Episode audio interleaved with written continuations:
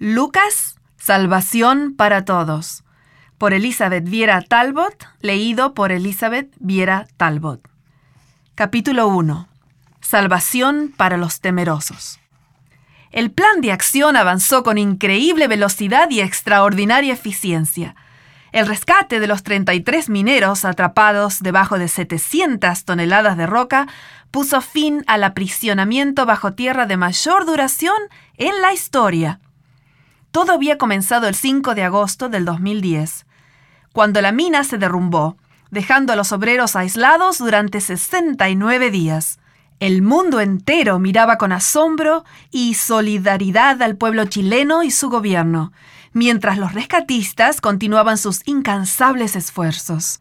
¿Puedes imaginarte estar vivo a 700 metros bajo tierra sin poder hacer absolutamente nada para cambiar la situación? La ayuda solamente podía llegar desde arriba, y desde allí llegó. Ningún plan de acción era demasiado costoso como para no probarlo. Después de 17 días sin contacto con los mineros, los rescatistas recibieron la noticia de que todos estaban vivos, algo que fue inmediatamente transmitido a todas partes de la Tierra. Entonces, durante 52 días, el país puso en acción todos sus recursos para traer a los mineros atrapados de regreso a la superficie. Nunca antes se había logrado un rescate como este. Mientras tanto, los hombres que estaban bajo tierra solo tenían dos opciones, la fe o el temor, y ellos eligieron la fe por encima del temor. Mientras esperaban, oraban.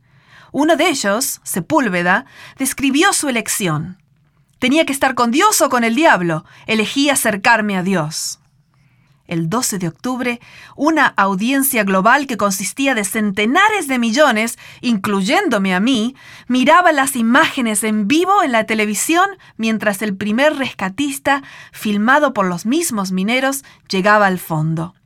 Poco más de 24 horas después, todos, los 33 mineros y todos los rescatistas estaban en la superficie, celebrando con un gozo que no podía expresarse en palabras. No puedo describir el gozo que todos estamos sintiendo en este momento, dijo uno de los mineros. Yo misma no puedo describir lo que sentí, aunque apenas lo presenciaba por la televisión. En las entrevistas que siguieron había dos palabras que se repetían constantemente. Todos y gozo. Todos habían sido rescatados, los sanos y los enfermos, los fuertes y los débiles todos habían sido salvados mediante el plan ideado desde arriba. La decisión de los rescatistas de alcanzar a los mineros atrapados venció todos los obstáculos. Lo que quedó al final fue gozo, puro gozo. Todos habían sido rescatados de una muerte segura. El Evangelio de Lucas fue escrito para anunciar un rescate de una magnitud aún mayor la raza humana estaba enterrada bajo el pecado, sin posibilidad de vivir por la eternidad. La ayuda podía llegar solamente desde arriba. Y llegó, dice Lucas con gran emoción. El Salvador del mundo descendió para cumplir el plan del cielo de rescatar al mundo. Como te puedes imaginar, este Evangelio está lleno de gozo y emoción, porque ningún costo fue demasiado grande para el cielo. Y la salvación fue lograda para todos. Un Salvador para todos. El retrato de Jesús que presenta Lucas es el de un Salvador para todos. Este Evangelio, el libro más largo del Nuevo Testamento, usa los sustantivos Salvador y Salvación más que cualquier otro Evangelio. Dios diseñó un plan y Cristo vino a cumplirlo. Pero ¿quién podía ser salvo? ¿Los fuertes, los educados, los religiosos? Me alegra que te hagas tal pregunta. Lucas responde, la salvación es para todos. Y él narrará todo su evangelio de tal manera que ese punto se destaque clara e inequívocamente. Una de las maneras fascinantes en la que él recalca este punto es por medio de relatos sobre mujeres en forma paralela a los relatos protagonizados por hombres. La incorporación de relatos sobre mujeres junto a la de los hombres destaca el hecho de que aún las mujeres están incluidas en las buenas nuevas. Muy bien, Lucas. Algunos de estos relatos paralelos son los de Zacarías y María, en San Lucas 1, Simeón y Ana, San Lucas 2, la viuda de Sarepta y Namán el sirio, San Lucas 4, el centurión de Capernaum y la viuda de Naín, San Lucas 7, el hombre que pierde una oveja y la mujer que pierde una moneda, San Lucas 15, etc. El deseo de Lucas de incluir a cada ser humano en el plan de salvación puede notarse por la manera en la que él presenta la genealogía de Jesús hasta Adán, San Lucas 3, 23 al 38. Pero quizás la propuesta teológica más radical de todas es el hecho de que la salvación incluye a quienes no parecen estar calificados para recibirla, los humildes, los pobres y los desechados. Relato tras relato, introduce una presentación revolucionaria de lo que significa estar calificado para la vida eterna. El desechado es bendecido y el orgulloso es enviado vacío. Quitó de los tronos a los poderosos y exaltó a los humildes, a los hambrientos colmó de bienes y a los ricos envió vacíos. San Lucas 1, 52 y 53. En este Evangelio, tú y yo encontramos esperanza y un nuevo canto de liberación. El Salvador ha venido para salvar a gente como nosotros. Gente temerosa que expresa su gozo. Un gran ejemplo del énfasis de Lucas en este tema es el paralelismo entre las historias de un importante sacerdote de edad avanzada y una mujer del común del pueblo que aparece en el primer capítulo de su Evangelio. Toma un momento para leer estas dos historias paralelas en San Lucas 1, 5 al 80. ¡Qué fantástica comparación! Quizás uno de los puntos más sorprendentes es que ambos están temerosos. Ambas historias están estructuradas de manera similar. Se introduce a ambos padres, el ángel Gabriel llega para anunciar un nacimiento milagroso, ambos tienen obstáculos para tener hijos, ambos responden con temor, pero se les dice no temas. Antes de que Gabriel se separe de ellos, a ambos se le promete un hijo. Se les da el nombre y la función que cumplirá y se les da una señal. Tanto Jesús, el Salvador, como Juan, el precursor, serían hijos nacidos como resultado de un milagro. Juan, porque su madre era anciana y estéril, Jesús, porque su madre era virgen y su concepción sería por obra del Espíritu Santo. Eventualmente, tanto Zacarías como María cambiarían su temor por gozo e irrumpirían en canciones de alegrías al Señor. San Lucas 1, 46 al 55 y 68 al 79. En realidad, este cambio de temor a gozo sucede constantemente en este Evangelio. Hay muchísimas celebraciones. Lucas cree en la oración y en el poder del Espíritu Santo para internalizar la realidad de la salvación ofrecida. Al comprender la inmensidad del plan de rescate de Dios, todos se llenan de un gozo tremendo, eligen la fe sobre el temor e irrumpen en alabanzas. Que esa sea tu experiencia mientras recorremos juntos las páginas de este libro. Que elijas la fe sobre el temor y que tu corazón se encienda en gozosos aleluyas. Capítulo 2. Salvación para los marginados. ¿Alguna vez has recibido una noticia tan extraordinaria que no puedes guardártela solo para ti? ¿Algo tan bueno que deseas compartirlo con todo el mundo? A mí me ha sucedido. Mi padre y mi madre tuvieron que someterse a cirugías de cáncer y largos tratamientos. La primera experiencia de mi familia con esta terrible enfermedad fue cuando mi padre fue diagnosticado con cáncer del estómago. Los doctores descubrieron un gran tumor y recomendaron una cirugía radical. Solo un 10% del estómago quedaría intacto. Llegó el día de la cirugía. Todos fuimos al hospital y se nos informó del tiempo aproximado que tomaría la cirugía. Sabíamos que era un procedimiento de alto riesgo y se nos dio un pequeño equipo electrónico con una pantalla donde recibiríamos mensajes mientras mi papá estaba en la sala de cirugía. Las horas pasaban muy despacio y no aparecía ningún mensaje. Finalmente sonó el vibrador y miramos con ansias la pequeña pantalla. Aún en cirugía.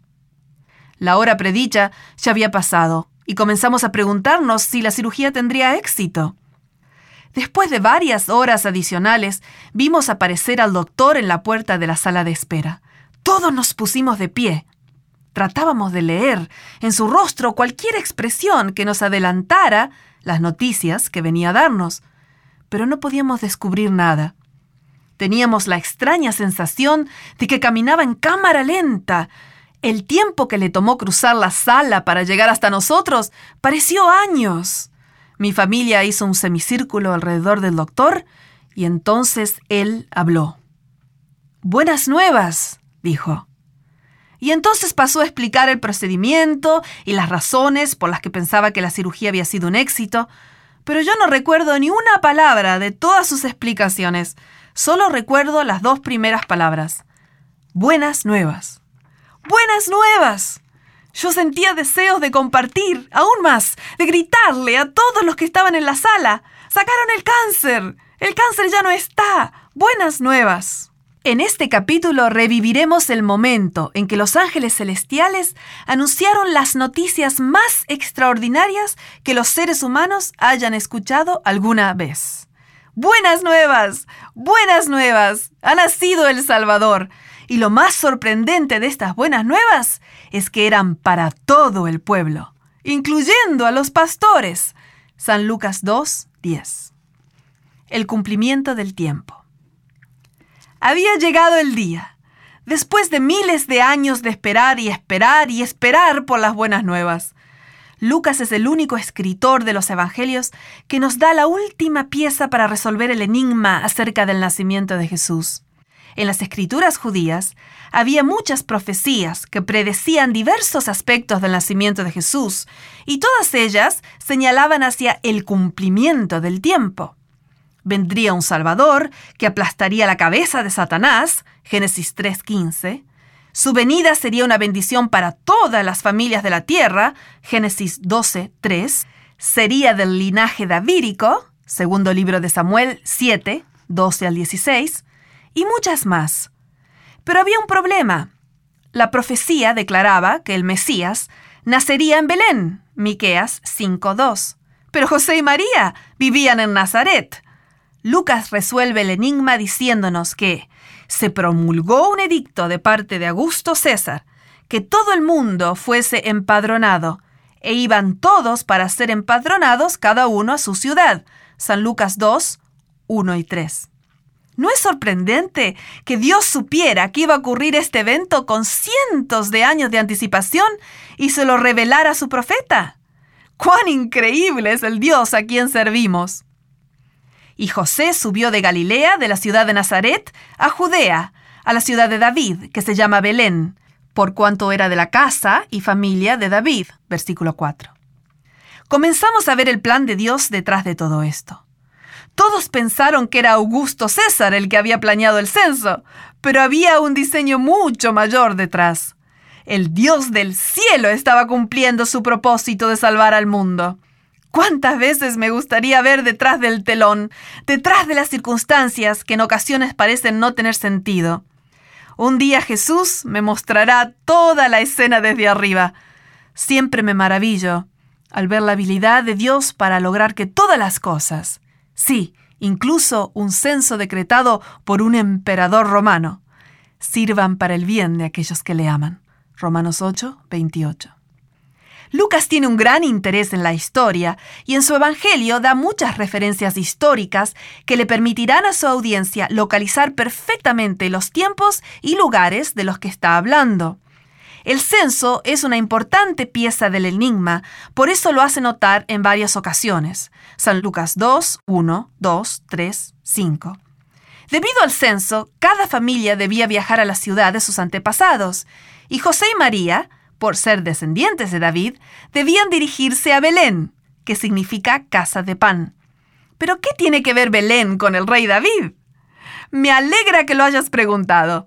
David nació en Belén y toda su familia era de Belén. Puedes leer la fascinante historia del ungimiento de David en Belén en el primer libro de Samuel, capítulo 16. ¿No te encanta ver cómo todo recobra sentido y forma parte de un gran programa cuando conectamos los puntos? Dios ha establecido patrones de tiempos y lugares geográficos para que no fuéramos a perder la llegada del Salvador. Y mientras estaban ellos en Belén, Se cumplieron los días de su alumbramiento. San Lucas 2, 6. Por supuesto, Dios ya sabía con cientos de años de anticipación que los días no se referían solamente al fin de los nueve meses de embarazo, sino a los días desde la eternidad, cuando Dios había diseñado el plan de salvación antes de la fundación del mundo. Lucas usa constantemente el concepto del tiempo para destacar que Dios está en control, que su cronograma es perfecto y, yo agregaría, que sus tiempos son muy diferentes a los nuestros. María dio a luz a su primogénito, que tiene muchas connotaciones teológicas, y lo acostó en un pesebre, lugar que compartía gente humilde con sus animales. Lucas está muy interesado en aquellos que se encontraban en los márgenes de la sociedad, los pobres, los desechados, los extraños y los destituidos. Y Jesús compartiría su vida con ellos desde el mismo comienzo, porque no había lugar para ellos en el mesón. Versículo 7. Ahora había llegado el tiempo de declarar las buenas nuevas.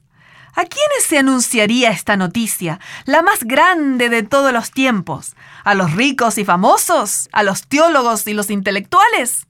¿Quiénes serían los elegidos para presenciar la más impresionante escena celestial revelada a los ojos humanos? Tal vez serían los que más la necesitaban. Testigos indignos. Solo el cielo podía elegir pastores para que fueran los primeros receptores de las buenas nuevas. Que Dios escogería a los pobres y a los humildes es un tema que Lucas destaca desde el mismo comienzo de su Evangelio. Ver San Lucas 1, 52 y 53. En el primer siglo de nuestra era, había dos grupos de personas a las que no se les permitía ser testigos en una corte legal los pastores y las mujeres. Es interesante que Lucas menciona que los primeros testigos del nacimiento de Jesús fueron pastores y que los primeros testigos de su resurrección fueron mujeres. San Lucas 24, 1 al 12. Dios se revela a sí mismo a los más necesitados, a los que están en el último lugar, a los menos favorecidos, a los que buscan algo nuevo. Se revela a sí mismo a los que son indignos, porque lo único que nos recomienda ante Dios es nuestra necesidad. El término pastores crea un inclusio. Inclusio es un término técnico, una especie de sujeta libros narrativo, donde algo comienza y termina de la misma forma. Tal es el caso de la narración del nacimiento de Jesús, San Lucas 2, 8 y 20. Cuando su posición era la más baja en los niveles de poder y privilegios de la sociedad, ellos son altamente favorecidos por el cielo. Esa noche los ángeles pasarán por alto el templo donde se esperaría que aparecieran, ver San Lucas 1, 11, para aparecer en el campo. Dios no está de acuerdo con los monopolios religiosos. En contraste con otras religiones antiguas y sus dioses, el Creador no es un Dios de edificios, sino de gente y Él enviará a sus agentes donde quiera haya corazones humildes, listos a ser enseñados e informados acerca de las buenas nuevas relacionadas con Jesucristo. Mientras los pastores vigilaban sus rebaños durante la noche, San Lucas 2.8, en la misma región donde mil años antes otro joven pastor de nombre David vigilaba los rebaños de su padre, un ángel del Señor aparece de repente ante ellos. El ángel trae las mejores noticias que los oídos humanos puedan escuchar. Pero los pastores no lo saben y tuvieron gran temor. Versículo 9. Muchas veces respondemos con temor a una situación que no entendemos. En este caso, el texto original nos dice que experimentaron un mega temor. La palabra griega para gran es mega y para temor es phobos, de donde proviene la palabra fobia, Seguramente conoces esa sensación, ¿verdad? Ves o escuchas algo que te produce gran temor. Se te hace un nudo en el estómago, te sudan las palmas de las manos y hasta pierdes el control de tus pensamientos. Cuando algo nos llega de repente, inesperada e inexplicablemente, casi siempre nos asusta. Todos hemos experimentado ese mega temor en nuestras vidas, ¿verdad? Pero en este caso el ángel les explicará el plan de Dios y los invitará a cambiar su mega temor por mega gozo. Antecedentes del anuncio angélico. Para entender claramente la fuerza con la que Lucas narra el siguiente evento, debemos dar una mirada a la historia de Augusto César. Octavio era el hijo adoptivo y heredero de Julio César, que reinó desde aproximadamente el año 31 a.C. hasta el año 14 después de Cristo. Recibió el título de Augusto en el año 27 a.C. y después de esa fecha su nombre oficial fue Imperato César Divifilius, hijo de un dios, Augustus. La última palabra en su nombre sugería que era algo más que humano. Durante su gobierno hubo un gran énfasis en la paz, lo que llegó a ser conocido como la Pax Romana, y en la seguridad, lo que hizo posible viajar a través de todo el imperio y produjo prosperidad. El que Jesús naciera bajo el reinado de Augusto, San Lucas 2.1, es más que una coincidencia. Era un tiempo de viajes, negocios, comercio e intercambio. Se estima que los romanos construyeron cerca de 80.000 kilómetros de rutas que iban desde Escocia en el norte hasta el Éufrates en el este, la gran contribución de los romanos a la transportación en el mundo antiguo. Era el momento perfecto para que las buenas nuevas se esparcieran, y el cielo lo había estado preparando. Augusto César era venerado por sus logros.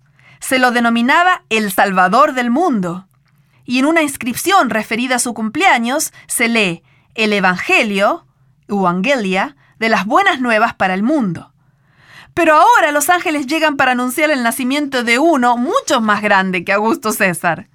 ¿Qué superlativos utilizarían los ángeles para anunciar a los pastores el nacimiento del mayor Salvador y Señor de toda la humanidad? El anuncio. Buenas nuevas de mega gozo. Y aquí se les presentó un ángel del Señor, y la gloria del Señor los rodeó de resplandor, y tuvieron gran, mega, temor. Versículo 9. Parece normal que hayan experimentado un mega temor porque no entendían lo que estaban presenciando. Pero inmediatamente el ángel les explicó el propósito de su visita y al hacerlo usó alguna de las palabras más asombrosas registradas en toda la Biblia. Pero el ángel les dijo, No temáis, porque aquí os doy nuevas de gran gozo, que será para todo el pueblo, que os ha nacido hoy en la ciudad de David un Salvador, que es Cristo el Señor. Esto os servirá de señal. Hallaréis al niño envuelto en pañales, acostado en un pesebre. Versículos 10 al 12. En otras palabras, aleluya, el tiempo ha llegado y las buenas nuevas son mejores que cualquier otra noticia que hayan escuchado. Debido a que los pastores habían sentido un mega temor, el ángel comienza su anuncio diciéndoles, no temáis. Esta es la exhortación más repetida en toda la Biblia. Dios siempre está enviándonos este mensaje, no temáis. Me imagino que somos seres muy temerosos, por eso siempre está recordándonos de su presencia entre nosotros para ofrecernos el antídoto para el temor, su salvación. Y el ángel continúa diciéndoles, miren que les traigo buenas noticias, versión NBI, o Angelizomai. Los pastores podrían haber pensado, ya hemos escuchado las buenas nuevas cada vez que llega el cumpleaños de Augusto César, pero el ángel les diría, oh no, estas son en verdad buenas nuevas de gran, mega gozo, versículo 10. Nunca ha habido nada como esto. Cambien su mega temor por un mega gozo. Y estas buenas nuevas no son solamente para los romanos, son para todo el pueblo, versículo 10. Y hay más. Este nacimiento en la ciudad de David, como había sido predicho en la profecía, es para ustedes. Os ha nacido, versículo 11. Sí, es para ustedes, aunque no lo crean. No es solamente para los intelectuales, para los que creen saberlo todo, para los de posición elevada, para los teólogos o para los judíos. No, es para ustedes los pastores, los despreciados, los que están en las márgenes de la sociedad. También es para ti, querido lector, y para mí. ¡Hurra! Un Salvador que nos ha nacido a nosotros. Y si los pastores hubieran pensado, ya hemos oído de un Salvador, el Salvador Augusto César, el ángel les habría dicho, oh no, este es el verdadero Salvador, el que el mundo ha estado esperando. Que os ha nacido hoy en la ciudad de David un Salvador que es Cristo el Señor. Versículo 11. Sí, Él es el ungido, el Mesías, el verdadero Señor. nuestro Salvador. Él es mucho mayor que Augusto César, es el mega Salvador. El anuncio del ángel sigue la misma estructura que los previos anuncios de los nacimientos en Lucas. La aparición, el temor, el anuncio del nacimiento, una señal y la reacción. La señal que el ángel les da a los pastores se relaciona con los humildes comienzos de nuestro Salvador. Esto os servirá de señal. Hallaréis al niño envuelto en pañales, acostado en un pesebre. Versículo 12. ¿En un pesebre? ¡Qué paradoja! El Salvador del mundo en un pesebre. Pero a los pastores les esperan mayores sorpresas. En la tierra, paz. La música ocupaba una parte muy importante en la cultura romana. De hecho, muchos anuncios oficiales y ocasiones especiales se los acompañaba con música. Y por si los pastores todavía se preguntaban si este mega anuncio era en realidad más importante que el del cumpleaños de Augusto César, el ángel les dijo, Estaban esperando un coro. Lo que ustedes han escuchado antes en las celebraciones romanas era un corito. Este es un coro. Y repentinamente apareció con el ángel una multitud de las huestes celestiales que alababan a Dios. Versículo 13. ¿Qué les parece este coro? Oh, sí, agregó el ángel. Ustedes han escuchado mucho acerca de la Pax Romana alcanzada por Augusto César. Ahora escuchen nuestro canto para comprender lo que el verdadero Salvador ha logrado. Gloria en las alturas y en la tierra paz. Buena voluntad para con los hombres. Versículo 14. ¿Paz para toda la tierra? ¿No solamente para Roma? Exactamente. Cada uno en la tierra podría estar en paz con Dios a través de Jesucristo. Estas sí son noticias de mega gozo. A veces me imagino a los ángeles practicando por centenares de años la canción para esa noche. Los imagino preguntándose cada cien años, ¿es esta la noche? Y a Dios respondiéndoles, no, todavía no, sigan practicando. ¿Te imaginas su emoción cuando finalmente pudieron cantar la canción? ¿Acaso no sientes deseo de cantar ahora? Yo sí. En el Evangelio de Lucas, la respuesta natural para la revelación de las buenas nuevas es alabar al Señor. El gozo es una expresión importante para Lucas y él la repite en muchas ocasiones. Cuando comprendes lo que Dios ha hecho por ti, no hay forma de evitarlo. El gozo y la alabanza llenan tu corazón como una fuente rebosante. Practica la alabanza al Señor y verás cómo cambia tu perspectiva y tus días se tornan mejores. Esta es la tercera de cuatro canciones en los primeros dos capítulos del Evangelio de Lucas. Todo el mundo está cantando. Estos cuatro himnos son identificados por sus primeras palabras en latín. El Magnificat, San Lucas 1, 46 al 55, cantado por María. El Benedictus, San Lucas 1, 68 al 79, cantado por Zacarías. Gloria in excelsis, San Lucas 2, 14, cantado por los ángeles. El Nunc Dimitis, San Lucas 2, 29 al 32, cantado por Simeón. Tengo deseo de cantar ahora mismo, gloria a Dios. Los pastores se dirigieron directamente hacia Belén y encontraron exactamente lo que les había sido dado como señal. Para más detalles, lee San Lucas 2, 15 al 19. Hicieron su viaje de prisa, versículo 16, pues ahora deseaban ver las buenas nuevas de Megagozo, de las que solo habían oído. Así encontraron al niño, al Salvador, al Cristo, y se nos dice que fueron transformados cuando lo vieron. Ya no había un solo trazo de temor, solo había alabanzas. Y volvieron los pastores glorificando y alabando a Dios por todas las cosas que habían oído y visto, como se les había dicho versículo 20. Son los primeros evangelistas mencionados por Lucas, ya que contaron todo lo que habían visto y oído, versículos 17 y 18. ¿No te gustaría haber visto lo que ellos vieron? Buenas nuevas para ti y para mí. La verdad es que nosotros podemos experimentar lo que los pastores experimentaron. Este anuncio fue solo el comienzo de las buenas nuevas de Mega Gozo. Jesús nació para dar su vida por nosotros y cumplió con lo que vino a hacer cuando murió en la cruz, San Lucas 23, y resucitó al tercer día, San Lucas 24. Todo aquel que cree en Él puede tener paz con Dios ahora mismo, en este mismo momento. Si lo aceptas como tu Salvador, te dará la paz de su presencia, el perdón de tus pecados y la seguridad de vida eterna. Esa es la razón por la que Él nació en aquella noche extraordinaria. El término Evangelio significa buenas nuevas y proviene del sustantivo griego euangelion.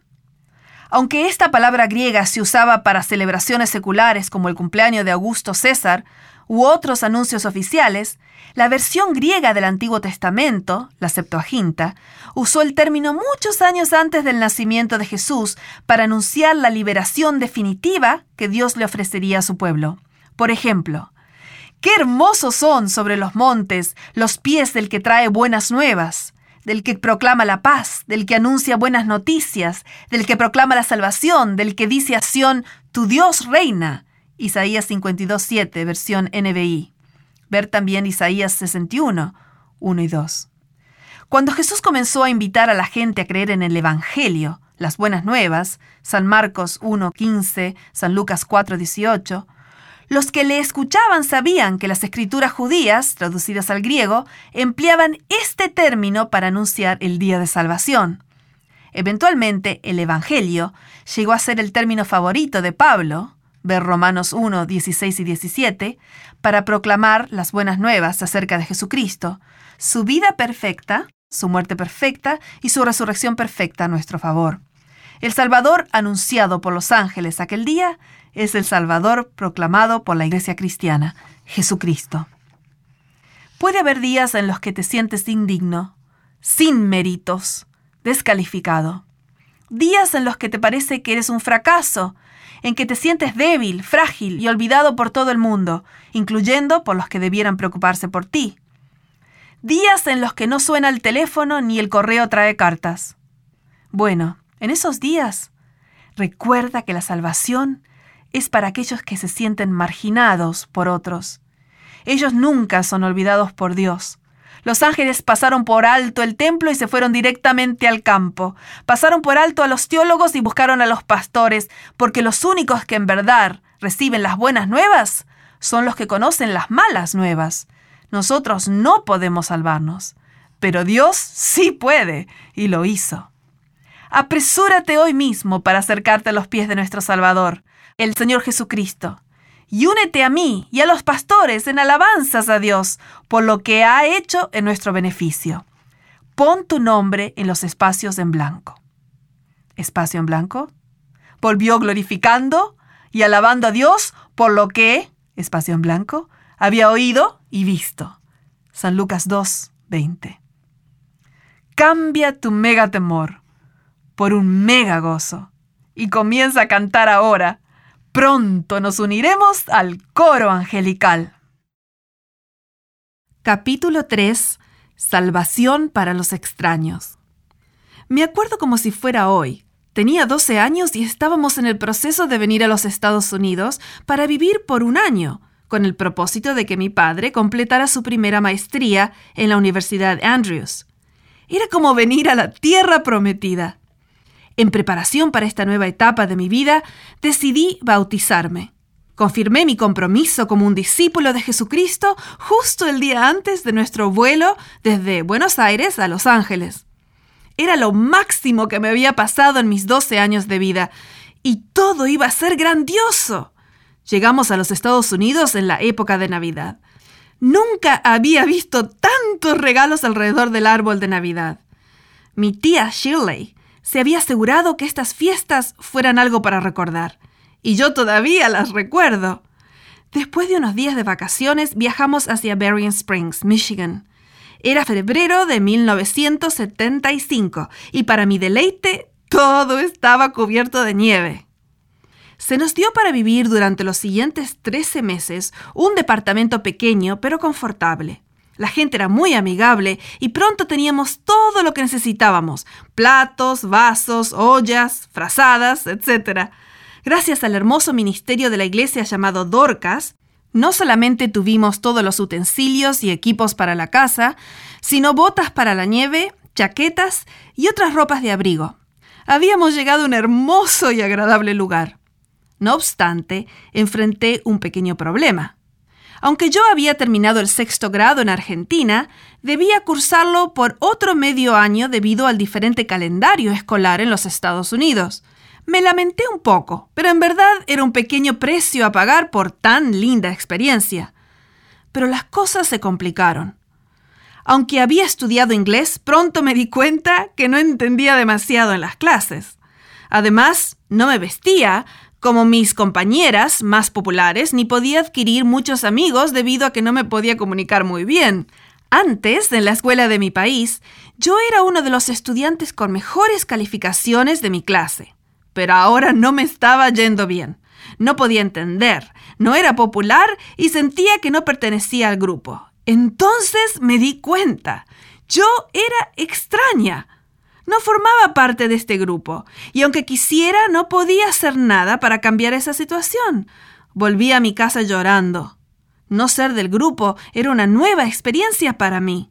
Me sentí miserable, aunque tenía todo lo que una niña de 12 años podía pedir. Era una extraña, y parecía que nada podría cambiarlo. Por lo menos así pensaba yo. Pero entonces sucedió algo sorprendente. Una niña de anteojos tuvo compasión y se acercó a mí. Se llamaba Linnell Blazen y era hija de uno de los profesores de la universidad. Llegó a ser una de mis mejores amigas. Me llevaba a pasear en la nieve, en su moto de nieve, y pasábamos horas y horas en el subsuelo de su casa, haciendo los deberes, comiendo y jugando al ping-pong. Su familia me llevó a ver el cascanueces, algo que nosotros no estábamos en condiciones financieras de hacer. Ella me dio ropas que ya no usaba y me hizo sentir parte de la familia.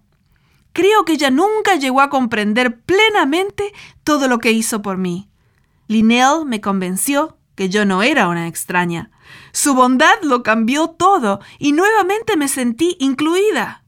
Nunca, nunca la olvidaré. ¿Alguna vez te has sentido como un extraño en el trabajo, en la escuela, en la iglesia o incluso en tu propia familia? Tal vez piensas o crees en forma diferente a los demás, o provienes de un lugar diferente o ves la realidad con una perspectiva distinta. En este capítulo estudiaremos la primera declaración pública de Jesús acerca de su misión que aparece en el Evangelio de Lucas. Eran buenas nuevas para todos no había extraños en el reino de Dios, ni siquiera estaban fuera los que provenían del otro lado de la frontera. Pero aunque no lo creas, no todos estaban de acuerdo con eso. De regreso a casa. La narración de este evento comienza en San Lucas 4:14. Y Jesús volvió en el poder del Espíritu a Galilea y se difundió su fama por toda la tierra de alrededor. Las palabras son muy similares a las de San Lucas 4.1, donde el Espíritu llevó a Jesús al desierto. Aquí el poder del Espíritu permanece en Jesús y lo dirige de regreso a Galilea. Se nos dice que la noticia de su llegada se esparce entre la gente y todos lo alaban. Ver versículo 15. Llega el sábado, pero este sábado es muy especial. Es el sábado del regreso a casa. Jesús está retornando a Nazaret, su propia aldea. Versículo 16 ver San Lucas 2, 39. Nazaret era un pueblo bastante común que estaba a mitad de camino entre el extremo sur del mar de Galilea y el monte Carmelo. Algunos creen que no tenía una reputación muy positiva, a juzgar por el comentario de Natanael, ¿de Nazaret puede salir algo de bueno? San Juan 1.46.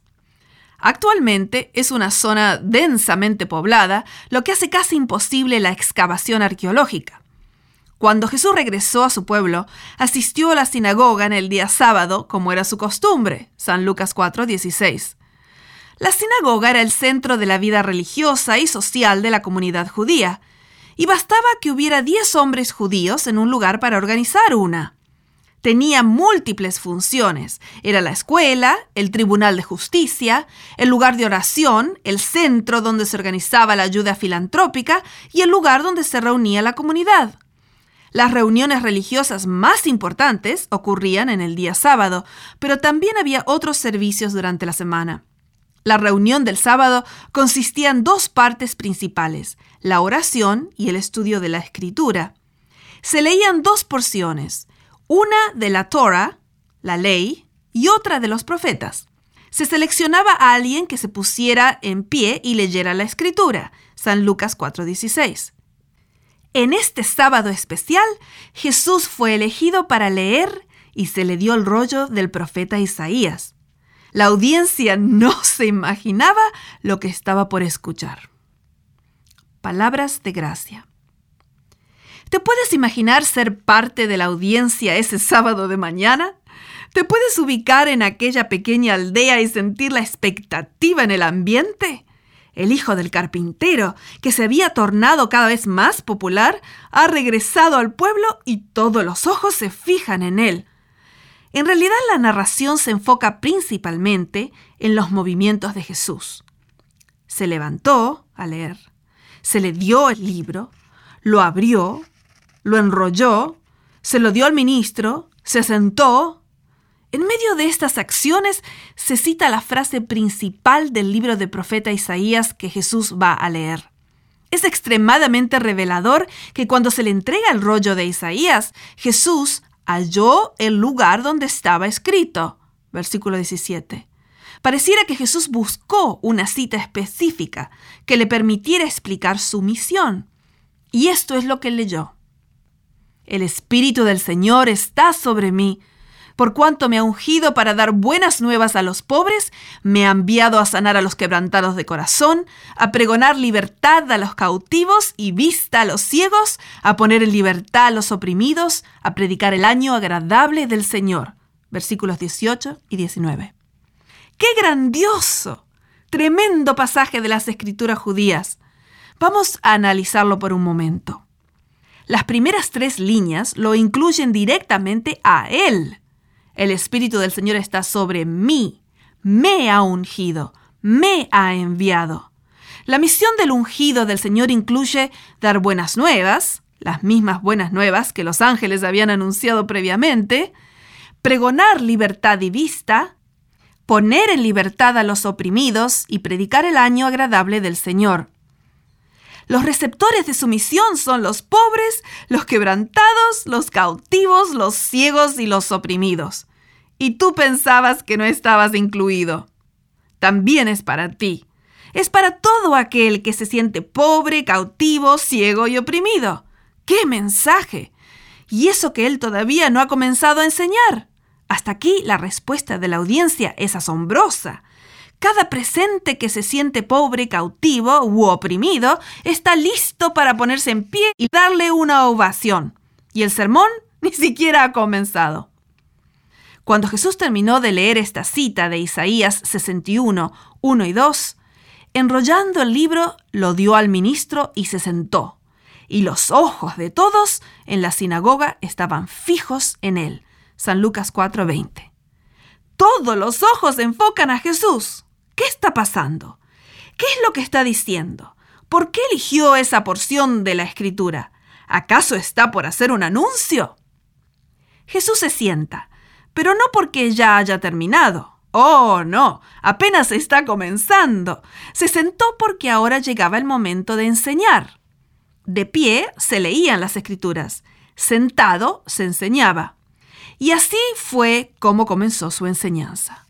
Hoy se ha cumplido esta escritura delante de vosotros. Versículo 21.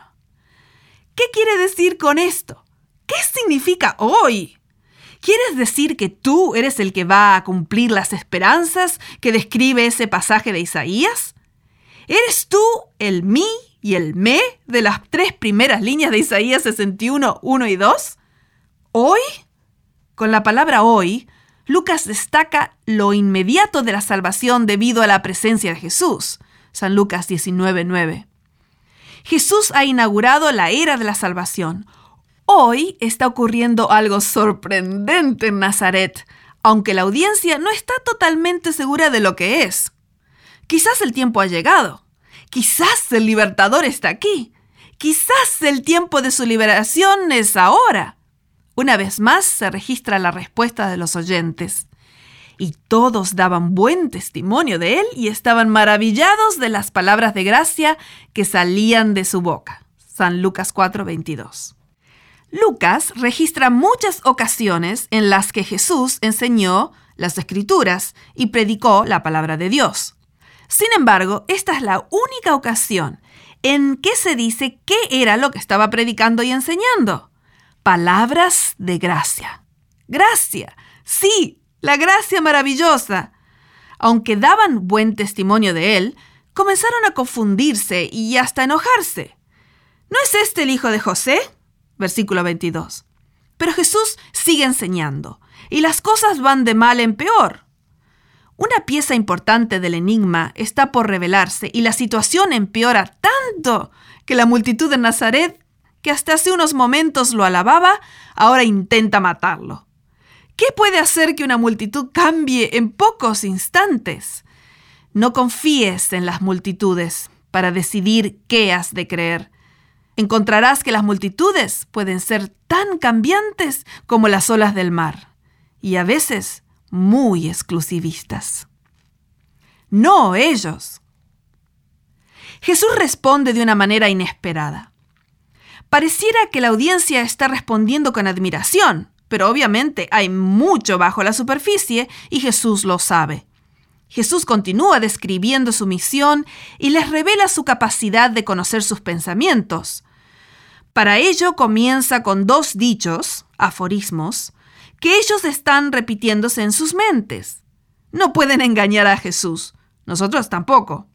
No importa cuál sea nuestra respuesta exterior, Él siempre sabe lo que está pasando en nuestro interior. Él les dijo, sin duda me diréis este refrán, médico, cúrate a ti mismo. De tantas cosas que hemos oído que se han hecho en Capernaum, haz también aquí en tu tierra. Versículo 23. En otras palabras, doctor, sánate a ti mismo. ¿Cómo puedes beneficiar a los extraños y no a nosotros, tu propio pueblo? Debes estar equivocado, Jesús. Las buenas nuevas son para nosotros solamente para nosotros. Esa era siempre su forma de pensar. Nosotros versus ellos. ¿Qué percepción limitada tienen los oyentes de esta audiencia de Nazaret? No tienen idea de quién es realmente Jesús. Piensan que es el hijo de José, pero él es mucho más. Él es el hijo de Dios. Es el agente de Dios para traer su favor al mundo es mucho más que un obrador de milagros o una figura profética. Es el Salvador de cada pecador y ha venido por todos, aunque a ellos les parezca bien o no. La mayoría de mis problemas con Dios se han debido a mi percepción limitada. No veo como Él ve, no conozco lo que Él conoce. Mis tiempos no son sus tiempos. No puedo encerrarlo en una caja, no importa a cuál caja me refiera. Él es más grandioso, más cariñoso y compasivo que ninguna otra persona. Ahora sé que no puedo comprender totalmente a Dios y prefiero tener un Dios de tal dimensión, un Dios que me asombre. He llegado a creer plenamente que Él desea lo mejor para mí y que lo desea hacer lo más pronto posible. Confío en Él porque es todo lo que tengo y porque me reveló su corazón de amor al morir en la cruz por mí. Soy absolutamente indigna, pero soy salva por lo que él hizo. Esa es mi realidad y no puedo negarla. Es la única que tengo. Aleluya. Bueno, volvamos a Nazaret. Sus ideas preconcebidas y su percepción limitada respecto a la identidad y la misión de Jesús son los mayores obstáculos para recibirlo. Jesús continúa su explicación con un segundo dicho. De cierto os digo que ningún profeta es acepto en su propia tierra. Versículo 24. Ustedes no saben quién soy yo, les dice Jesús, ni comprenden que mi misión es más grande de lo que se puedan imaginar. Entonces pasa a recordarles dos ejemplos bíblicos de profetas a quienes Dios usó para mostrar su favor con los de afuera. El primero fue Elías. Jesús relata la historia y destaca que muchas viudas había en Israel en los días de Elías, pero ninguna de ellas fue enviado a Elías, sino a una mujer viuda en Sarepta de Sidón, versículos 25 y 26. Toma un momento para leer esta fascinante historia en Primera de Reyes 17, 1 al 16. Oye, Jesús, parece que te estás excediendo. ¿Qué dices? Es suficientemente triste ser una viuda, una persona de bajo nivel social, pobre y sin entradas. Nosotros ayudamos a las viudas porque somos gente compasiva. Pero una de Sidón? No, no a ella. ¿Acaso quieres implicar que gente mala como la de Tiro y Sidón, la región de donde la malvada reina Jezabel provenía, puede ser receptora de los favores de Dios? No ellos. Y sería vergonzoso decir que Dios pasó por alto a las viudas en Israel y eligió a una de afuera. Sí, eso es exactamente lo que estoy diciendo, declara Jesús. Y todavía no he terminado. En verdad, Dios se acerca a quien sea y donde sea. En la acera donde el borracho está vomitando, en la esquina a media luz donde una chica está buscando su próximo cliente, o aún en lugares más oscuros, como algunas iglesias frías donde la gente cree que es tan buena que no necesita un Salvador sino una medalla. Dios siempre está tratando de anunciar las buenas nuevas a los pobres. Así que enviará a sus agentes a cualquiera que esté en necesidad, a cualquiera cuya sola recomendación frente a Dios es que no puede reclamar su favor. Y muchos leprosos había en Israel en tiempo del profeta Eliseo, pero ninguno de ellos fue limpiado, sino Naamán el sirio, San Lucas 4:27. Esta es otra historia fascinante. Puedes encontrarla en Segunda de Reyes 5, 1 al 19. Espero que puedas tomar un momento para leerla. Sí, nosotros sabemos quiénes son los leprosos. Están en el peldaño más bajo de la escala social y religiosa. Tenemos algunos aquí en Nazaret. Pobre gente, malditos y solitarios. Pero este sirio incircunciso, ¿cómo podría Dios acercarse a él y limpiarlo? ¿Cómo pueden las buenas nuevas a los pobres incluir a estos miserables y extraños? No a ellos, Jesús, hijo de José, no a ellos. Sin embargo, todo lo que él decía era demasiado claro, demasiado transparente, demasiado evidente. Ya basta. Y aunque era sábado, y aunque ellos eran gente buena que asistía a la iglesia, hay tiempo y ocasión para la santa ira, y decidieron llevarlo hasta la cumbre del monte para despeñarlo. San Lucas 4, 28 y 29. Pero Él era un Dios demasiado grande para sus mentes pequeñas. Los seres humanos pueden demorar, pero no pueden frustrar los propósitos de Dios. Todavía no era el tiempo para que Jesús muriese, así que Él pasó por medio de ellos y se fue. Versículo 30. Su ministerio sería marcado por la hostilidad, no solo al comienzo, sino al final. Sería un alto precio el que se pagaría con la sangre de Jesús, porque la libertad, la emancipación y la liberación, en verdad, tienen un precio. Libertad para todos. Sentí una gran emoción en mi corazón al caminar la corta distancia que separaba mi hotel de la campana de la libertad. Estaba en Filadelfia, Pensilvania, participando de reuniones académicas y esta era mi oportunidad de ver por mí misma lo que había escuchado e incluso enseñado por años. Ocurre que al estudiar el primer discurso público de Jesús en San Lucas 4 y la cita bíblica a la que él hace referencia en Isaías 61, 1 y 2, aprendí que esta declaración de Isaías se refiere al año del jubileo, que se registra en Levítico 25, 8 al 55.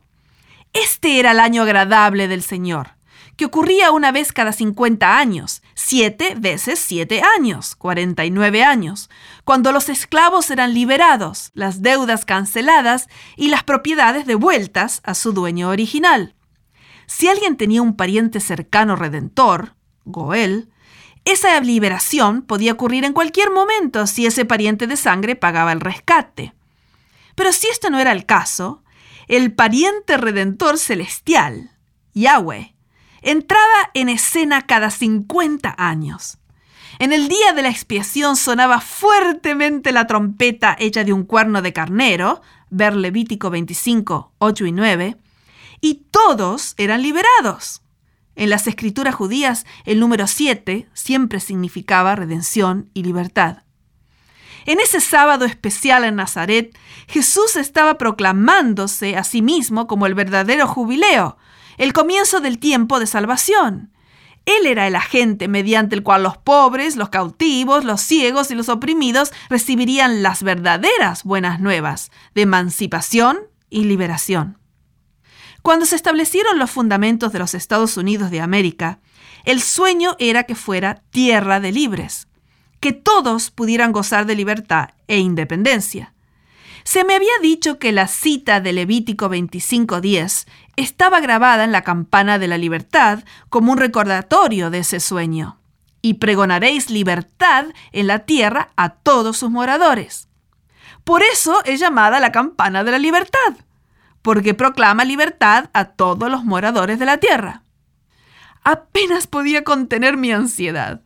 Después de visitar el pequeño museo, finalmente estaba de pie frente a la impresionante campana quebrada. Quedé en silencio mientras examinaba cada centímetro de esa parte de la historia. Y allí estaba la cita bíblica, Levítico 25:10. Era verdad, libertad para todos. Era el sueño, la promesa y la esperanza. Así ocurría también en Levítico, en Isaías y en Nazaret. Así también ocurre hoy, con la diferencia que no es más un sueño, una profecía o una esperanza, es una realidad. Todos están incluidos en la invitación, no importa de dónde vengan o cómo luzcan o qué ropas estén usando, ya sean propias o de la sociedad orcas, ni el acento que tengan. Jesús ha quebrado todas las barreras. No hay extraños en el reino de Dios. Yo he sido liberada porque Jesús es mi jubileo. Si no lo has hecho todavía, acepta a Jesús como tu Salvador. Y si lo has hecho, pero todavía estás cargando con la culpa y la vergüenza del pasado, deja tu carga y acepta la liberación que Él te ofrece. Es la realidad. Aunque no lo merecemos de ninguna manera, el favor de Dios mediante Jesucristo, nuestro jubileo, puede ser tuyo. ¿Qué te parece si celebramos juntos? Exclamemos en alta voz las siguientes frases, destacando cada una de ellas. Es verdad, somos libres. Jesús es nuestro jubileo. Capítulo 4. Salvación para los desechados. ¿Te has dado cuenta que cuando se trata de sufrir, todos los seres humanos están en el mismo nivel? El rico, el famoso, el pobre, el intelectual, el profesional, el obrero, todos están en igualdad. Cuando la enfermedad golpea a la puerta, todas las diferencias políticas, religiosas y sociales desaparecen. Y allí estamos todos, en la sala de espera del mismo hospital, haciendo justamente eso, esperando. Todos necesitamos y deseamos sentirnos bien y con salud. Sea que tengamos o no tengamos dinero, todos tenemos un anhelo que Dios ha impreso en nuestra alma, el de gozar de calidad de vida. Mi familia recibió buenas noticias esta semana. Muy buenas noticias. Permíteme explicarte. Hace unos tres años mi madre fue diagnosticada con cáncer. Después de varios meses difíciles que incluyeron cirugía, quimioterapia y radiación, el cáncer había desaparecido. Sin embargo, le esperaba un largo y tedioso tiempo de recuperación. Realmente admiro a mi madre. Ella pasó por todo este proceso con la mejor disposición.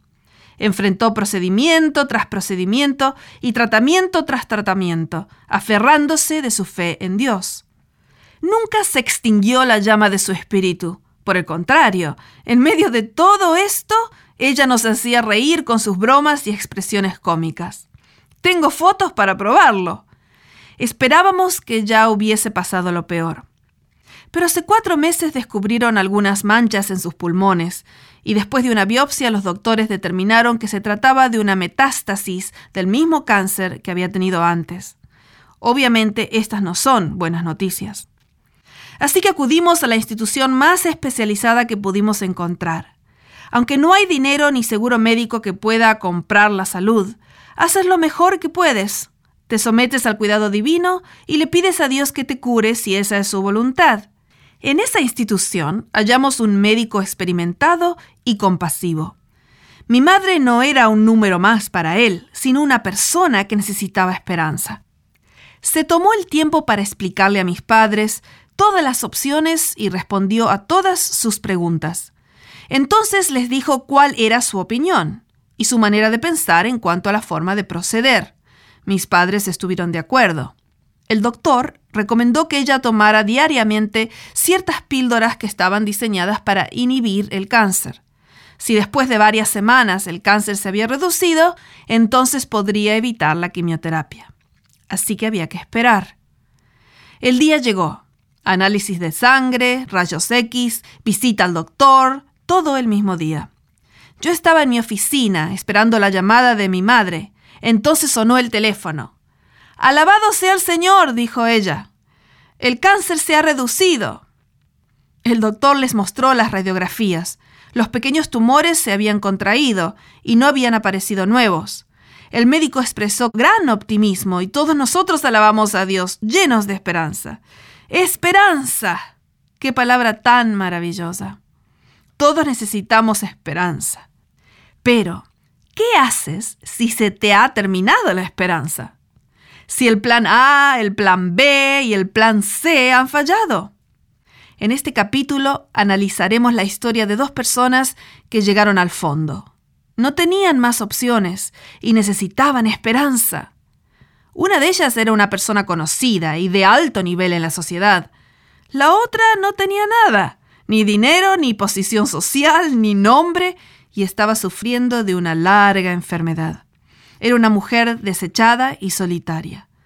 ¿Cómo trató Jesús a aquellos que sufrían ese grado de desesperación y desesperanza? Permíteme adelantarte algo. Les dio mucho más que salud. Un hombre importante. El capítulo 8 de San Lucas, comenzando con el versículo 22, nos conduce a un creyendo en relación con la autoridad de Jesús. Primero su poder sobre la naturaleza, después su poder sobre las fuerzas del mal, en tercer lugar sobre la enfermedad y finalmente sobre la muerte. Jesús había estado en territorio inmundo, tanto geográfico como ritualmente, entre tumbas, demonios y cerdos. San Lucas 8, 26 al 39. Al regresar Jesús del otro lado, un hombre judío lo detiene. Este hombre no era un judío común. No, señor. Era un hombre importante, respetable y de buena reputación. Inmediatamente se nos da su nombre. Jairo, versículo 41. Sabemos bastante acerca de él. Es un hombre y tiene un nombre. Y algo más, era principal de la sinagoga. Versículo 41. Hagan lugar, déjenlo pasar. Este hombre era la clase de judío que era considerado un hombre importante.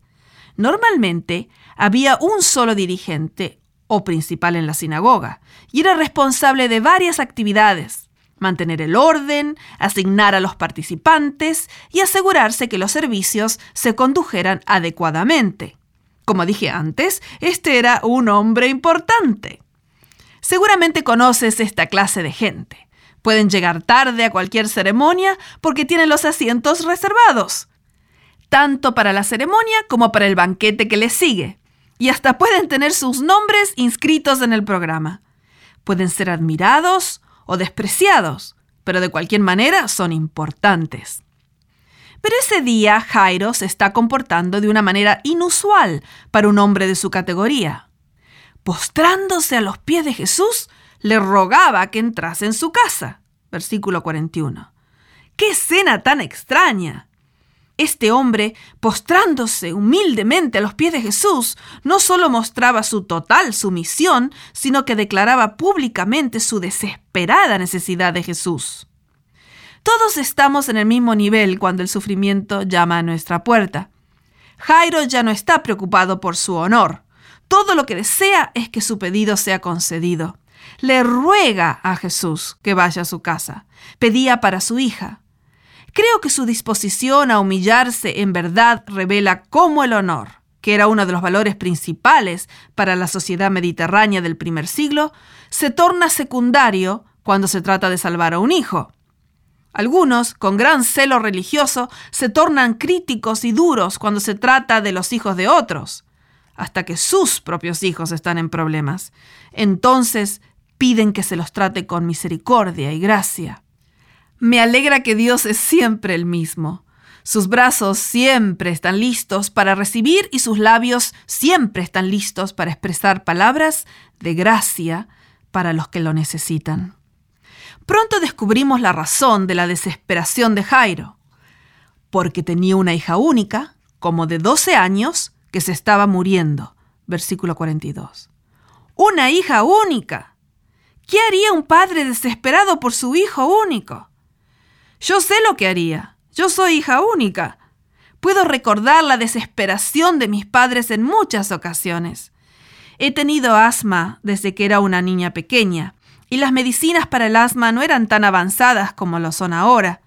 Todavía recuerdo ocasiones cuando no podía respirar y mis padres me llevaban apresuradamente al hospital, cruzando la ciudad en nuestro pequeño automóvil. Dejaban cualquier cosa que estuvieran haciendo para llevarme. Me acuerdo especialmente de una de esas ocasiones. Era la hora de mayor tránsito.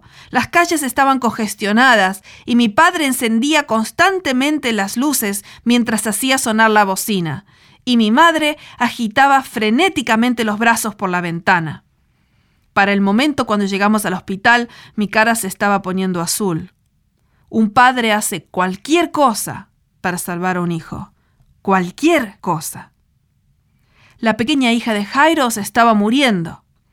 Apenas tiene 12 años, y aunque las mujeres no eran realmente estimadas en esa sociedad, Jairo hace todo lo que puede hacer para salvar a su hijita. Pero se le están terminando las opciones. Esta es su última esperanza de salvar a su niña de 12 años. Vamos, Jesús. Apresurémonos. Tenemos que llegar a tiempo. Su cara se está poniendo azul pero la multitud le oprimía. Versículo 42. Una mujer desechada. Todos esperaban que Jesús fuera inmediatamente para ayudar a este hombre importante. Después de todo, él había dedicado su vida a la iglesia. Así que se nos dice que sin demora Jesús iba hacia la casa. Versículo 42.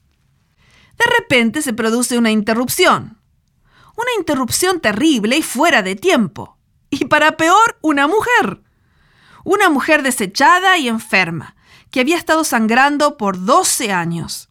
Y el narrador, en lugar de finalizar la historia de Jairo y hacernos saber lo que ocurre, comienza otra historia. Esta estructura narrativa, usada comúnmente en el primer siglo, se denomina intercalación. El narrador elige comenzar una segunda historia antes de terminar la primera. Si hiciéramos un gráfico de esa estructura, sería algo así. San Lucas 8, 40 al 56, hija de Jairo, mujer con flujo, hija de Jairo. Intercalación. Este formato narrativo era usado cuando ambas historias debían ser interpretadas en conjunto. Pero, ¿qué podían tener en común estas dos historias? Es un hecho bien conocido que Lucas presenta historias de mujeres y hombres en paralelo, como lo vimos en el primer capítulo de este libro. Jairo y la mujer enferma forman uno de esos pares. Aparte de esto, la intercalación parece no tener mucho sentido. ¿O será que lo tiene? ¿Hay algo en común entre este hombre importante y la mujer desechada? Aunque las intercalaciones están presentes en otros evangelios, Lucas presenta estas dos historias paralelas de una manera más impactante. Mediante la elección de palabras, temas y términos, él destaca lo que ambas historias tienen en común, porque todos estamos en el mismo nivel cuando se trata de sufrir y de nuestra necesidad de Jesús, nuestra desesperada necesidad de Jesús. Volvamos a nuestros relatos. Se nos dice que la procesión hacia la casa de Jairo es interrumpida por una mujer impura. La última declaración de la historia previa nos presenta tres importantes elementos. Jairo tenía una hija, única hija, que tenía 12 años y se estaba muriendo. Cuando el narrador hace la transición a la nueva historia intercalada con la original, comenzamos a ver que hay mucho en común entre ambas. Pero una mujer que padecía de flujo de sangre desde hacía 12 años y que había gastado en médicos todo cuanto tenía y por ninguno había podido ser curada, versículo 43. ¿Alguien dijo 12? ¿12 años? ¿Quiere decir que esta mujer había estado enferma por la misma cantidad de años que la hija de Jairo había estado viva? ¿El mismo periodo? La diferencia era que esta mujer no tenía un hombre importante que se preocupara por ella, ni padre, ni esposo, ni consejero, ni maestro, nadie. Ella es un buen ejemplo de pobre en Lucas, porque pobre, en los ojos de esa sociedad, era un término para definir a los que estaban excluidos, los que estaban fuera de los límites de las bendiciones de Dios, los que no eran honorables ni tenían una posición social. Esta pobre mujer estaba completamente desechada, una mujer enferma de una terrible enfermedad que la hacía social y ritualmente impura. Ver Levítico 15, 19 al 33. ¿Qué podría haber sido peor que eso? Ella había sido excluida de su comunidad durante 12 años. Ningún hombre podía tocarla, ni social ni sexualmente. No podías invitarla a una cena en tu casa, tampoco podía entrar en la sinagoga, y lo peor de todo, parecía no tener más opciones para recuperarse. Ahora estaba sin ayuda y materialmente empobrecida porque había gastado en doctores todo lo que tenía. Es comprensible que Lucas, el médico, limite sus críticas a la profesión médica, pero Marcos no tiene reparos en remarcarlas. Pero una mujer que desde hacía 12 años padecía de flujo de sangre y había sufrido mucho de muchos médicos y gastado todo lo que tenía y nada había aprovechado. Antes le iba peor. San Marcos 5, 25 y 26 vemos que hay mucho en común entre esta mujer y la hija de Jairo. Ambas son mujeres, ambas están muriendo, ambas están en circunstancias desesperantes, ambas cumplen un periodo de 12 años. ¿Cuál es la principal diferencia? La mujer no tenía un papá importante para hablarle a Jesús en su favor. Tenía que hacerlo ella misma. Era su última esperanza. Así que resuelve atravesar todas las barreras, cruzar todos los límites sociales y rituales, dejar de hacer lo que era apropiado y hacer lo impensable. El toque de la intocable. ¿Alguna vez le has preguntado a Dios, ¿tienes algo para mí? ¿Alguna vez has sentido que Dios manifiesta su poder y tiene tiempo para otra gente más importante, pero no para ti? Cuando escuchas testimonios de sanidades y liberaciones milagrosas, ¿te preguntas si alguna vez te ocurrirá a ti? Esta mujer se lo había preguntado. Jesús estaba en camino hacia la casa de Jairo cuando ella resolvió hacer su último intento. Tal vez él podría hacer algo por ella mientras iba en camino a cumplir un importante pedido. Debido a que durante 12 años no había sido bienvenida en ninguna parte, sino que había sido rechazada por todos, se había tornado experta en evitar ser identificada. Sabía cómo actuar para no llamar la atención sobre sí misma. Podemos decir que tenía un doctorado en hacerse invisible. ¿Te ha ocurrido a ti? ¿Te ha ocurrido en la iglesia o en el trabajo con tus colegas que pasas alrededor de ellos sin identificarte porque no quieres que te hagan muchas preguntas, sino que prefieres mantenerte incógnito? Normalmente ocurre porque tememos que nadie nos va a comprender. Y si nos comprenden, igual nos van a rechazar.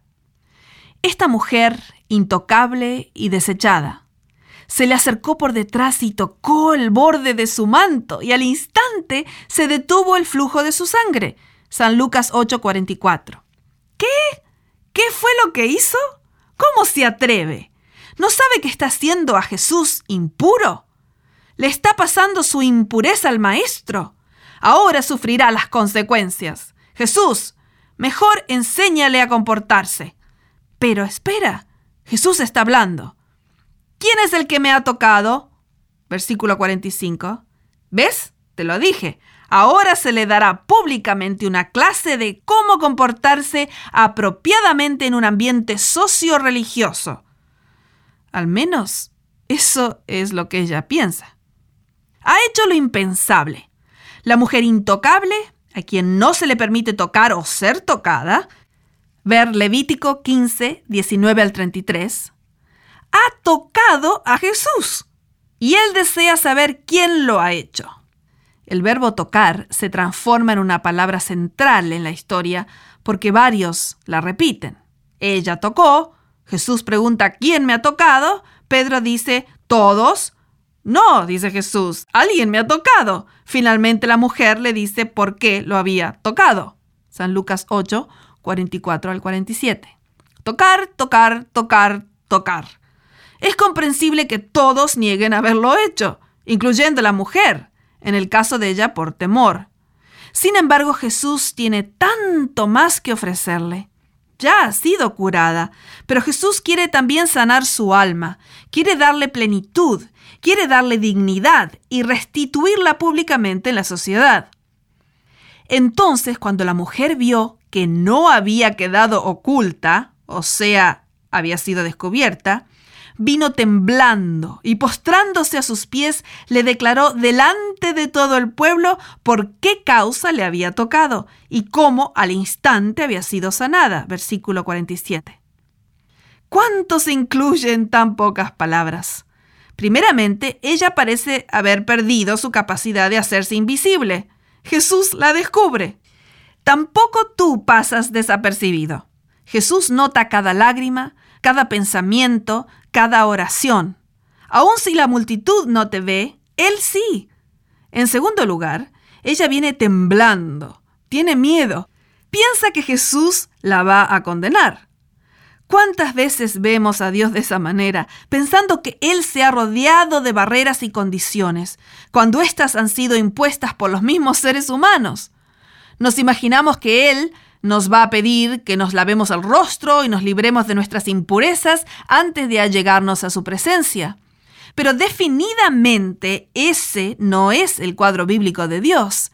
Él es un padre amante que espera desesperadamente que sus hijos retornen al hogar, aunque estén cubiertos de barro o de sangre. Entonces ella se postra a sus pies, versículo 47.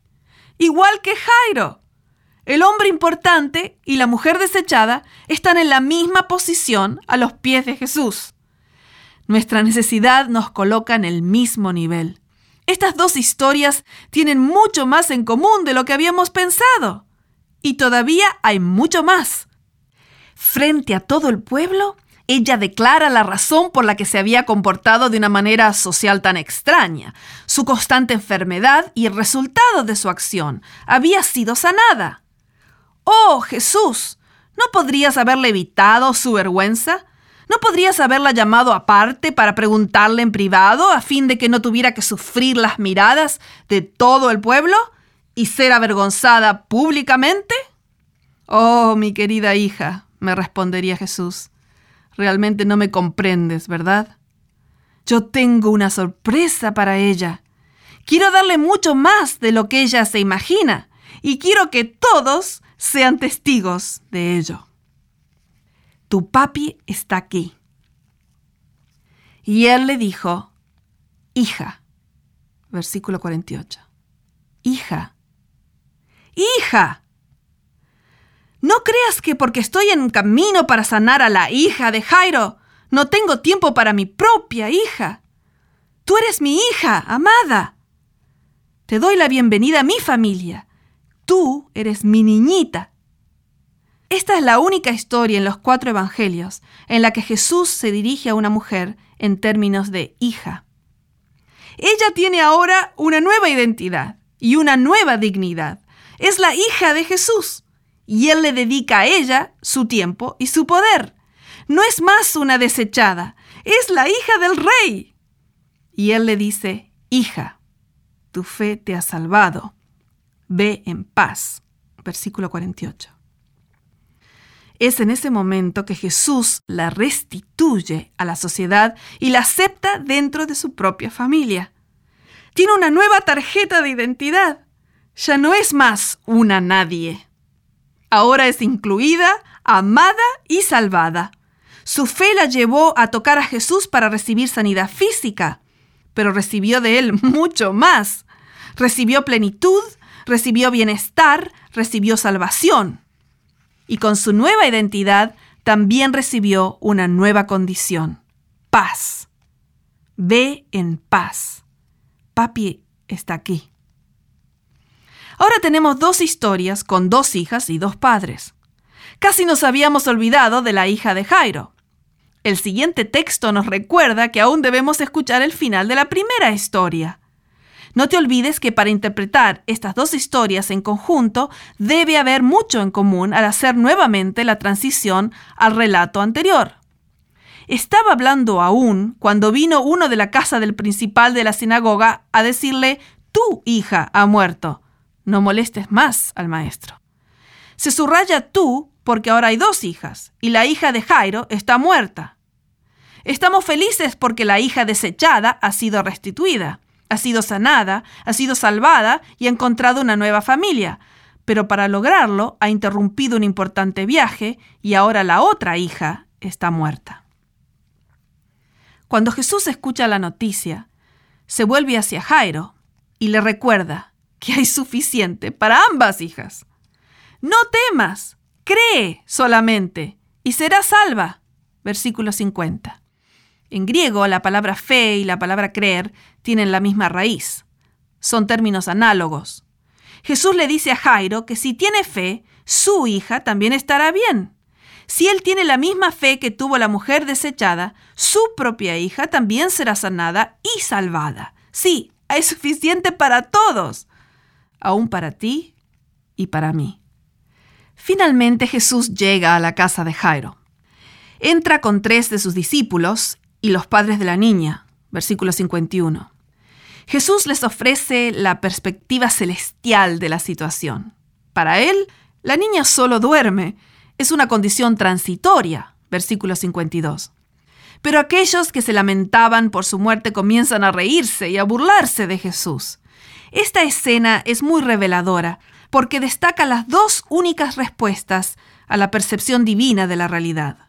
O crees, aunque no siempre comprendas, o te burlas y ridiculizas la perspectiva divina. Por eso Jesús le recordó a Jairo, no temas sino cree solamente. Versículo 50. Las opciones son fe o temor.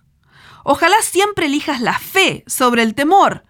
Siempre cree, no por la ausencia de problemas, sino por la presencia de Cristo. Una vez más, Cristo toca la intocable. Toca un cadáver que lo haría a él impuro. Pero en lugar de que eso ocurra, su toque le da vida a la niña, versículo 55. No tengas miedo de venir a Jesús tal como estás. No importa cuán impuro, desechado o muerto en tu interior te sientas. No lo ensuciarás a Él. Por el contrario, Él te limpiará. Mas Él, tomándola de la mano, clamó diciendo, Muchacha, levántate. Entonces su espíritu volvió e inmediatamente se levantó y él mandó que se le diese de comer. Y sus padres estaban atónitos. Versículos 54 al 56. Atónitos es poco decir. Deben haber estado gritando y llorando y danzando y celebrando por toda la casa. Jesús les recuerda que deben darle de comer, no solo porque ella debía fortalecerse, sino porque compartir alimentos era un símbolo de su restitución a la familia. Y allí está nuevamente la hijita de Jairo. Hijos de Dios. Estas historias tienen en común mucho más de lo que nos habíamos imaginado. Tanto el hombre importante como la mujer desechada se postran a los pies de Jesús. Hay dos hijas, con 12 años de proceso, ambas en circunstancias desesperantes, y ambas son salvadas por el toque de Jesús. Por las leyes de esa sociedad, ambas eran impuras una enferma, la otra muerta. No obstante, Jesús las toca y ambas reciben mucho más que la salud física. Tal vez hoy te sientes sin saber qué hacer. Te sientes desechado o desechada. sin nadie que se preocupe de ti ni te comprenda. Enfermedades sin fin, tanto en lo emocional como en lo espiritual y lo físico, te han quitado la energía y te han llevado al borde de la desesperación. La noticia más grande que tengo hoy para ti es que Jesús te ha notado. Te llama hija o hijo y te invita a ser parte de su familia. Mirad cuál amor nos ha dado el Padre para que seamos llamados hijos de Dios. Primera de Juan 3.1. Dios sabía exactamente cómo se sentía Jairo. El hecho es que él también tenía un hijo único, ver San Juan 3.16, que estaba muriendo, excepto que no había nadie que rescatara al Hijo de Dios, porque él moría con un propósito, restablecer nuestro lugar en su familia, y lo hizo. Nuevamente somos sus hijos. Pronto nos llevará a su hogar con Él para nunca más sufrir, ni llorar, ni lamentar una muerte. Ver Apocalipsis 21:4. Mientras tanto, cree en Él. Tócalo con tu mano de fe y verás cómo te da plenitud, dándote mucho más que la salud física, aunque también agradezco que muchas veces elige hacer esto último. Pero lo más importante es que te salvará y te dará paz, y lo hará ahora. Leamos juntos la realidad de nuestra nueva identidad. Somos hijos de Dios. Llena los espacios en blanco con tu nombre. Mira cuán grande amor le ha dado el Padre a espacio, que espacio pueda ser llamado llamada hija o hijo de Dios. Sí, eso es lo que somos. Esta es nuestra identidad. La salvación es para todos, incluyendo a los que son desechados por su familia, su iglesia, su lugar de trabajo o su círculo social. Dios no nos trata así. Para Él, tú eres su hijo o hija. Aleluya. Hija, hijo, ve en paz. Papi está aquí. Capítulo 5. Salvación para los indignos. Sé que muchas veces durante mis años juveniles no merecí la bondad de mis padres, y no obstante, ellos siempre fueron compasivos y amantes conmigo. Recuerdo especialmente una ocasión. Pero antes de compartir ese incidente, déjame decirte algo acerca de mi madre. Ella es muy habilidosa con sus manos. Con unas pocas flores puede hacer un arreglo floral de alto precio. Hace esculturas en madera, en cerámica y en otros materiales. Trabaja hábilmente con la máquina de coser y es un artista para dibujar y pintar. Siempre me sorprende con sus creaciones. Trabaja en el jardín, corta el cabello, en fin, ya captas la idea. Ella es extraordinaria en las artes manuales.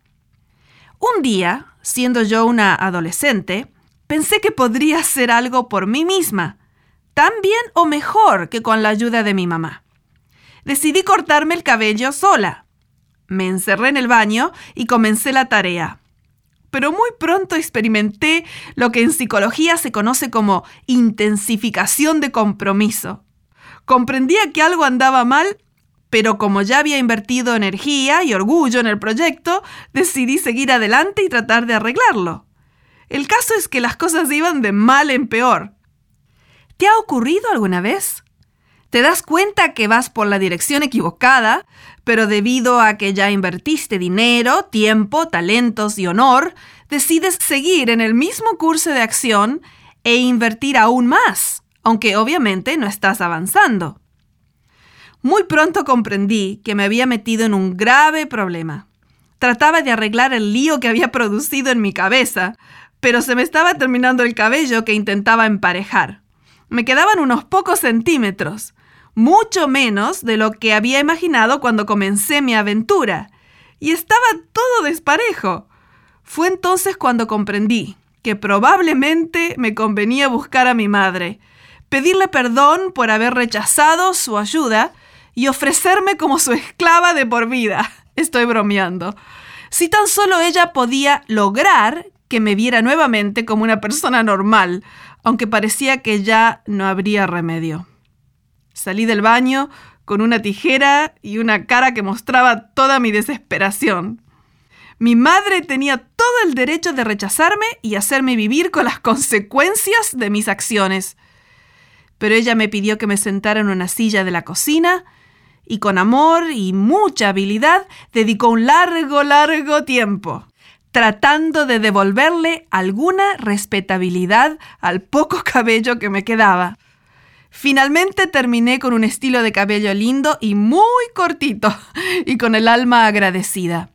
Después de volver a la tierra de los vivientes, nos fuimos a celebrar mi nuevo look.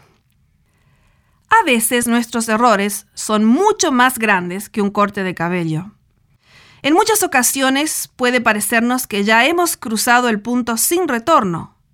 Hemos rechazado la ayuda ofrecida y de repente nos encontramos en lugares o situaciones en que nunca imaginamos que iríamos a parar. Un sitio pornográfico en Internet, un lugar dudoso de masajes, un romance secreto, una bancarrota, una adicción, un embarazo sin estar casada, un aborto, un crimen, durmiendo en la calle o en cualquier otra situación desesperada. Sabemos que por haberla rechazado antes no merecemos ninguna ayuda, compasión o restauración. Nos encontramos en el mismo fondo del abismo y sabemos que tenemos que tomar una decisión. ¿Regresaremos a Dios? ¿Podrá aún salvarnos? ¿O nos dirá, te lo dije?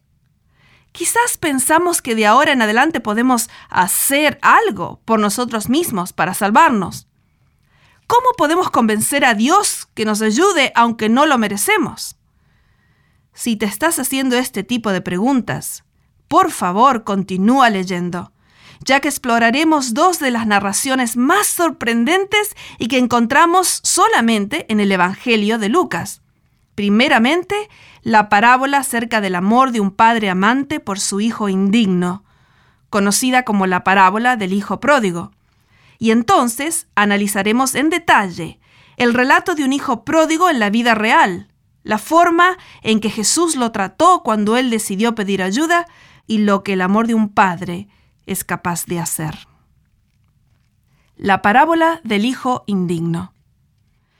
En respuesta a una acusación de los fariseos y los escribas, Jesús les relata tres de las más famosas parábolas de la Biblia. La acusación era, Este hombre recibe a los pecadores y come con ellos. San Lucas 15, 2, versión NBI. En el versículo anterior se nos dice que los publicanos y pecadores se acercaban a Jesús para oírle, y en lugar de alegrarse por la respuesta de los perdidos, comenzaron a murmurar. De hecho, en el Evangelio de Lucas usualmente se encuentra a los líderes religiosos murmurando en lugar de unirse a las celebraciones. El problema principal respecto de los pecadores, entre comillas, es que no se los podía integrar a la compañía de aquellos que se consideraban a sí mismos justos, entre comillas. Pero parece que Jesús constantemente ignora las barreras éticas y rituales de su tiempo e insiste en recibir a los temerosos, a los marginados, a los extraños, a los desechados y a los indignos. En otras palabras, a los pecadores, entre comillas. Él trataba a los que eran considerados impuros y de bajo nivel social como si fueran aceptables. Y el caso es que él realmente los aceptaba, y aún hoy los acepta.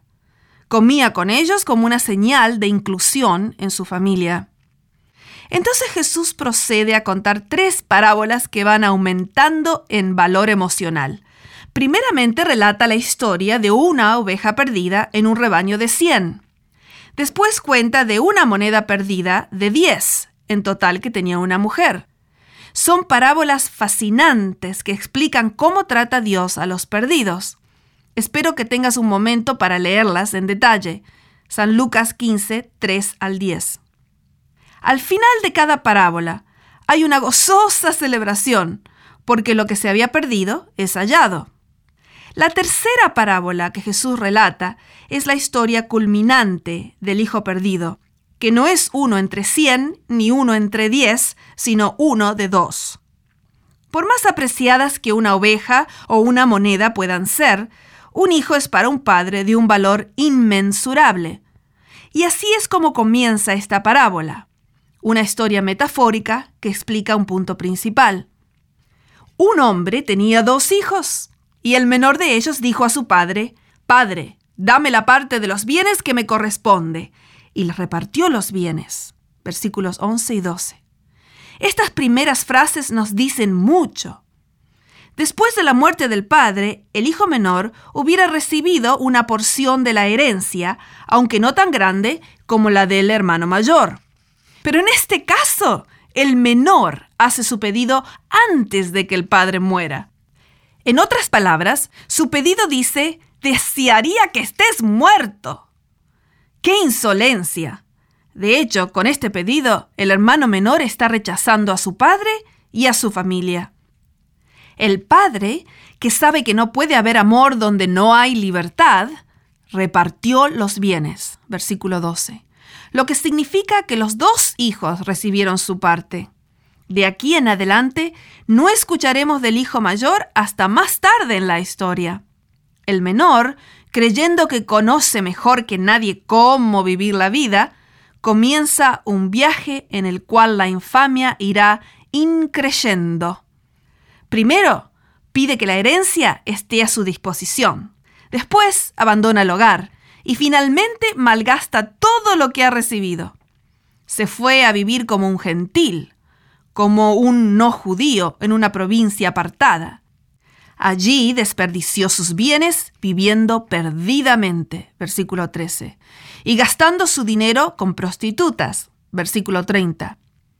Pero en ese país lejano, él también experimentó una intensificación de compromiso. Había invertido demasiado y había ido demasiado lejos. Su honor estaba en juego y le parecía que ya no podía retroceder. Así que trata de arreglarlo él mismo, como puede, con el poco cabello que le queda. Entonces se produce una gran hambre, versículo 14.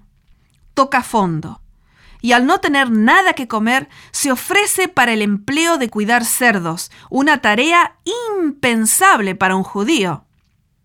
Tiene tanta hambre que desea poder comer lo que los cerdos comen. Versículos 15 y 16. ¿Te has sentido alguna vez así? ¿Has caído tan bajo o has conocido a alguien que lo ha hecho? Todo está perdido. La familia, los amigos, el dinero, el empleo, la dignidad. Tocaste fondo. Entonces tiene una idea.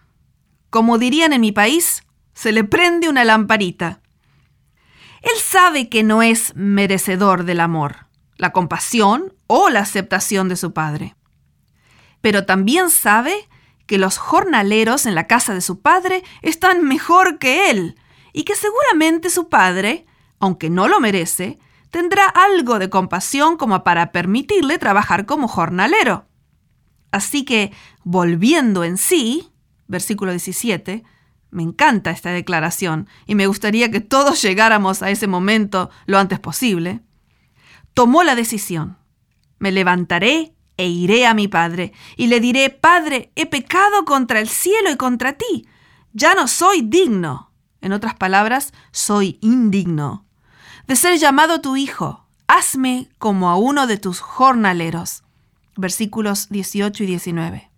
Tiene un plan. Él necesita trabajo y su padre está empleando gente. Seguramente tendrá suficiente compasión para permitir que este hijo indigno trabaje para él. Así que, levantándose, vino a su padre. Versículo 20. La parábola del padre amante.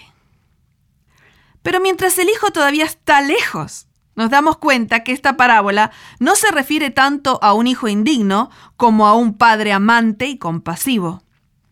Y cuando aún estaba lejos, lo vio su padre y fue movido a misericordia, y corrió y se echó sobre su cuello y le besó.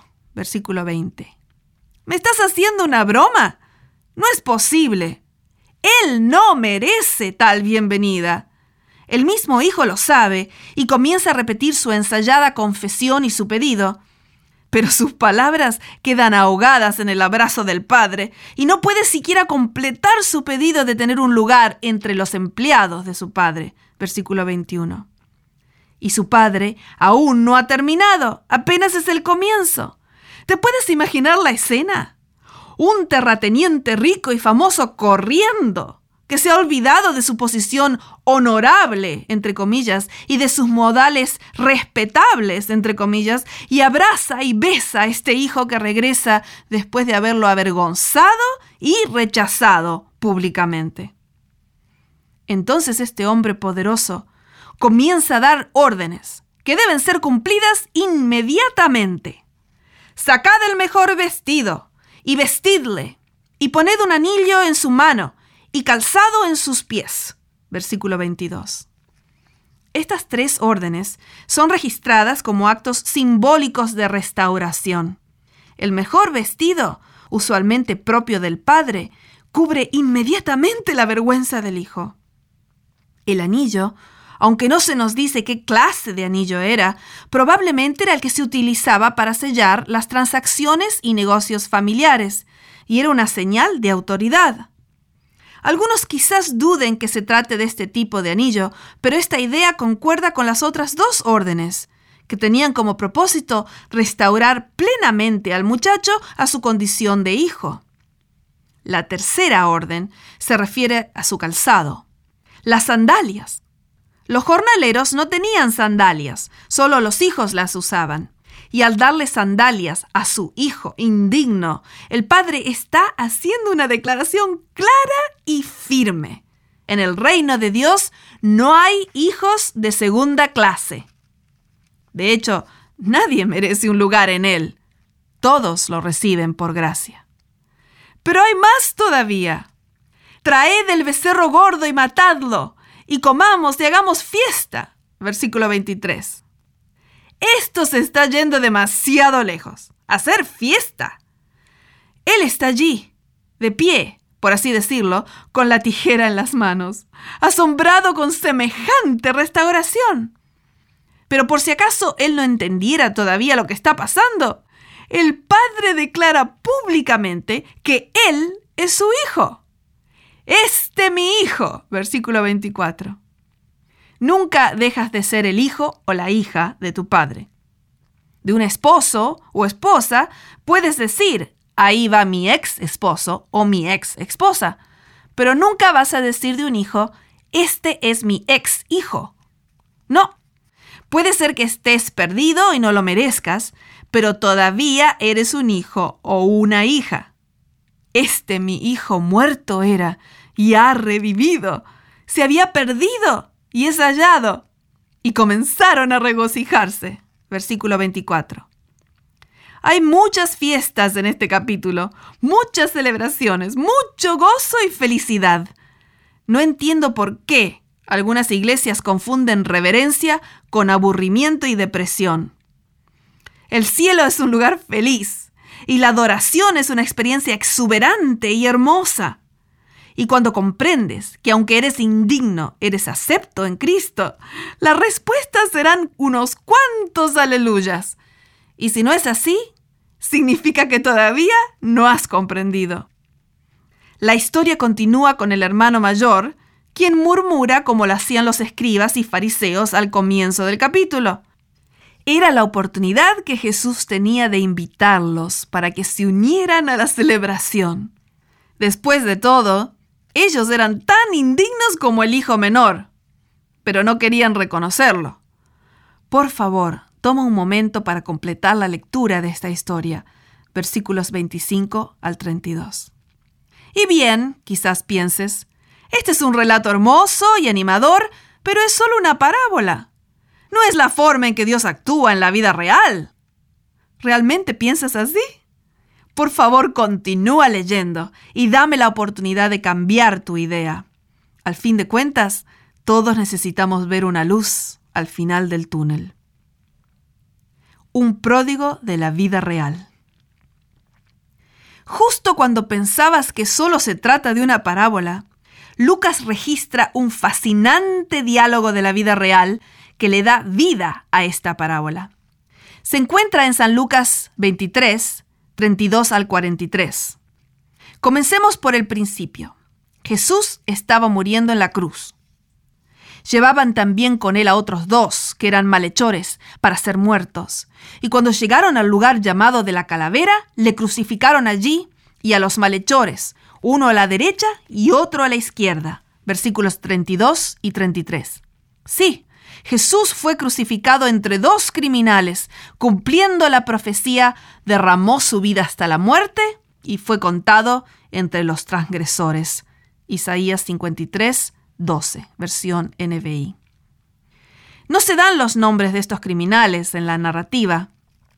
Todo lo que sabemos es que eran malhechores. La palabra griega para criminales, kakurgos, está compuesta de dos palabras, kakos, malo, maldad, y ergon, acción, acto, obra. En el sentido más literal de la palabra, ambos eran obradores de maldad, o sea, malhechores. Habían desperdiciado sus vidas y ahora estaban recibiendo lo que merecían.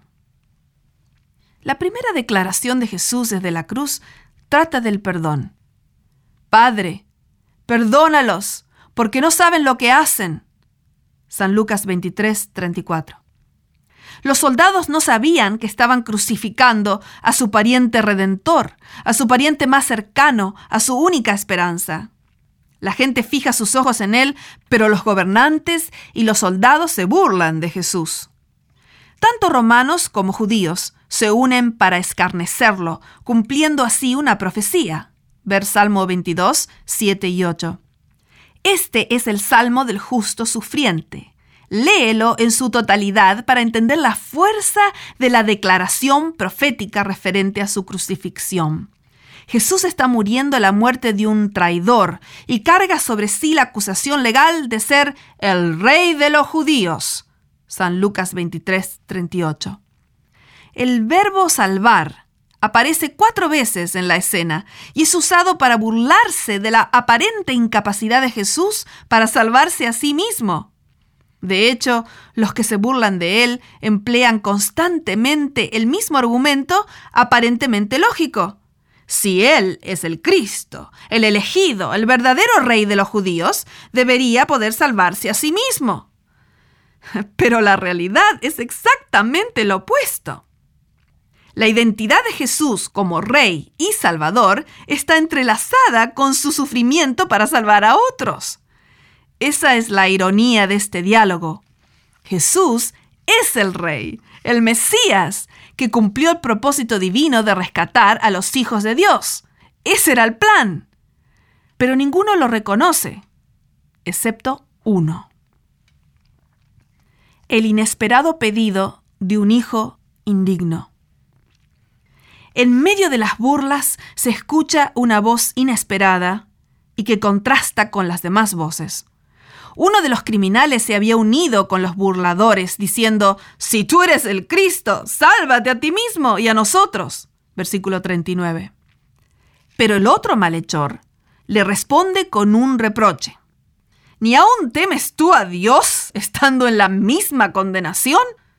Nosotros, a la verdad, justamente padecemos, porque recibimos lo que merecieron nuestros hechos. Mas éste ningún mal hizo versículo 40 y 41. Su voz, en contraste con la de los burladores, presenta dos verdades irrefutables. Los criminales están sufriendo justamente. Jesús está sufriendo injustamente. Ellos son culpables. Jesús es inocente. Su condena es justa, pero no así la del justo. Ellos son indignos de cualquier compasión. Entonces, sin previo aviso, el hombre cuya voz disentía de las demás se vuelve hacia Jesús y le hace un pedido tan escandaloso y asombroso como el del hijo pródigo. ¿Puedo volver al hogar y tener parte de la herencia? En otras palabras, Jesús, acuérdate de mí cuando vengas en tu reino. Versículo 42, NBI. ¿Qué? ¿De qué estás hablando? Tú malgastaste todo lo que se te dio, incluyendo tu vida. ¿No te acuerdas quién eres? ¿Dónde has estado? ¿Y cuán lejos te has ido a vivir tu vida? Tú eres un malhechor. ¿Por qué tendría que recordarte Jesús en su reino y darte una herencia? La única forma en que se te va a recordar es como un criminal notorio y un hijo indigno que recibió lo que merecía. Bueno, antes de enojarnos más con él, tratemos de entender su pedido. Primeramente, el hombre indigno llama a Cristo por su nombre propio, Jesús. No lo llama rabí, Mesías o Señor. Lo llamó Jesús, un nombre que por definición nos recuerda que Yahweh salva. Jesús es la versión griega del nombre hebreo Josué. El eco del anuncio angélico resuena en nuestros oídos y llamará su nombre Jesús, porque Él salvará a su pueblo de sus pecados. San Mateo 1:21. El nombre con el que el criminal se dirige a Jesús es en sí mismo un pedido de salvación. La segunda parte del pedido incluye acuérdate de mí. Esta clase de pedido se utilizaba regularmente para dirigirse a Yahweh en las escrituras judías. Cuando Yahweh se acordaba de alguien, no quería decir que le había venido el nombre a su mente, sino que habría de impartir una bendición o ejecutar una acción en su favor, de acuerdo al pacto de Dios con su pueblo. Hay muchos ejemplos de tales pedidos a Yahweh. Ver jueces 16:28, 1 Samuel 1:11. Así que este pedido no se dirige a Jesús para que tenga memoria de él, sino para que actúe en su favor. Pero él es tan indigno. En el Evangelio de Lucas, los pobres, los despreciados, los desposeídos, los marginados y los indignos comprenden bien la identidad de Jesús. Parecen entenderla mucho mejor que los líderes religiosos, puesto que los indignos sienten su necesidad, en tanto que los que representan el sistema religioso a menudo no la sienten. Lucas muestra deliberadamente esa realidad en sus narraciones, presentando consistentemente a los desposeídos y marginados con más intuición que los demás. La gente importante, como los romanos y los líderes judíos, se habían mofado constantemente de Jesús e incluso habían pedido que soltaran a Barrabás en su lugar. Ver San Lucas 23, 13 al 25. Ahora, este criminal insignificante e indigno le hace un pedido que revela una profunda comprensión de la identidad y la función de Jesús. La tercera parte del pedido, cuando vengas en tu reino, muestra que este criminal había llegado a creer que la crucifixión no sería el final para Jesús. Más aún, había llegado a entender que más allá de la cruz había un reino y que el sufrimiento de Jesús era consecuente con su realeza y no contrario a ella. Probablemente este hombre fue el único testigo de la muerte de Jesús que entendió que la acusación legal que había sido escrita contra Jesús y colocada sobre la cruz era el cumplimiento de la profecía acerca de sus sufrimientos en el acto de salvar. Pero, ¿por qué Jesús escucharía siquiera a este hijo menor? ¿Acaso ya no le ha causado suficiente vergüenza? A fin de cuentas, un cacurgos no merece ninguna promesa alentadora, ¿no es cierto? Quizás, a menos que esa persona sea tú, hijo indigno, y que tú seas su padre compasivo. La sorprendente respuesta de un Salvador amante. Jesús responde con la prontitud de un padre al pedido de un hijo desesperado. No podía correr hacia él, ni abrazarlo, ni besarlo, como había hecho el padre del hijo pródigo, porque sus manos y sus pies estaban clavados a la cruz. Pero hizo lo mismo con palabras, con palabras anhelantes y apasionadas. De cierto te digo que, entre paréntesis, hoy Estarás conmigo en el paraíso. San Lucas 23, 43. La expresión que no está en el original griego. La respuesta comienza con un desierto, amén en griego, destacando la veracidad y la importancia de la seguridad que le será dada.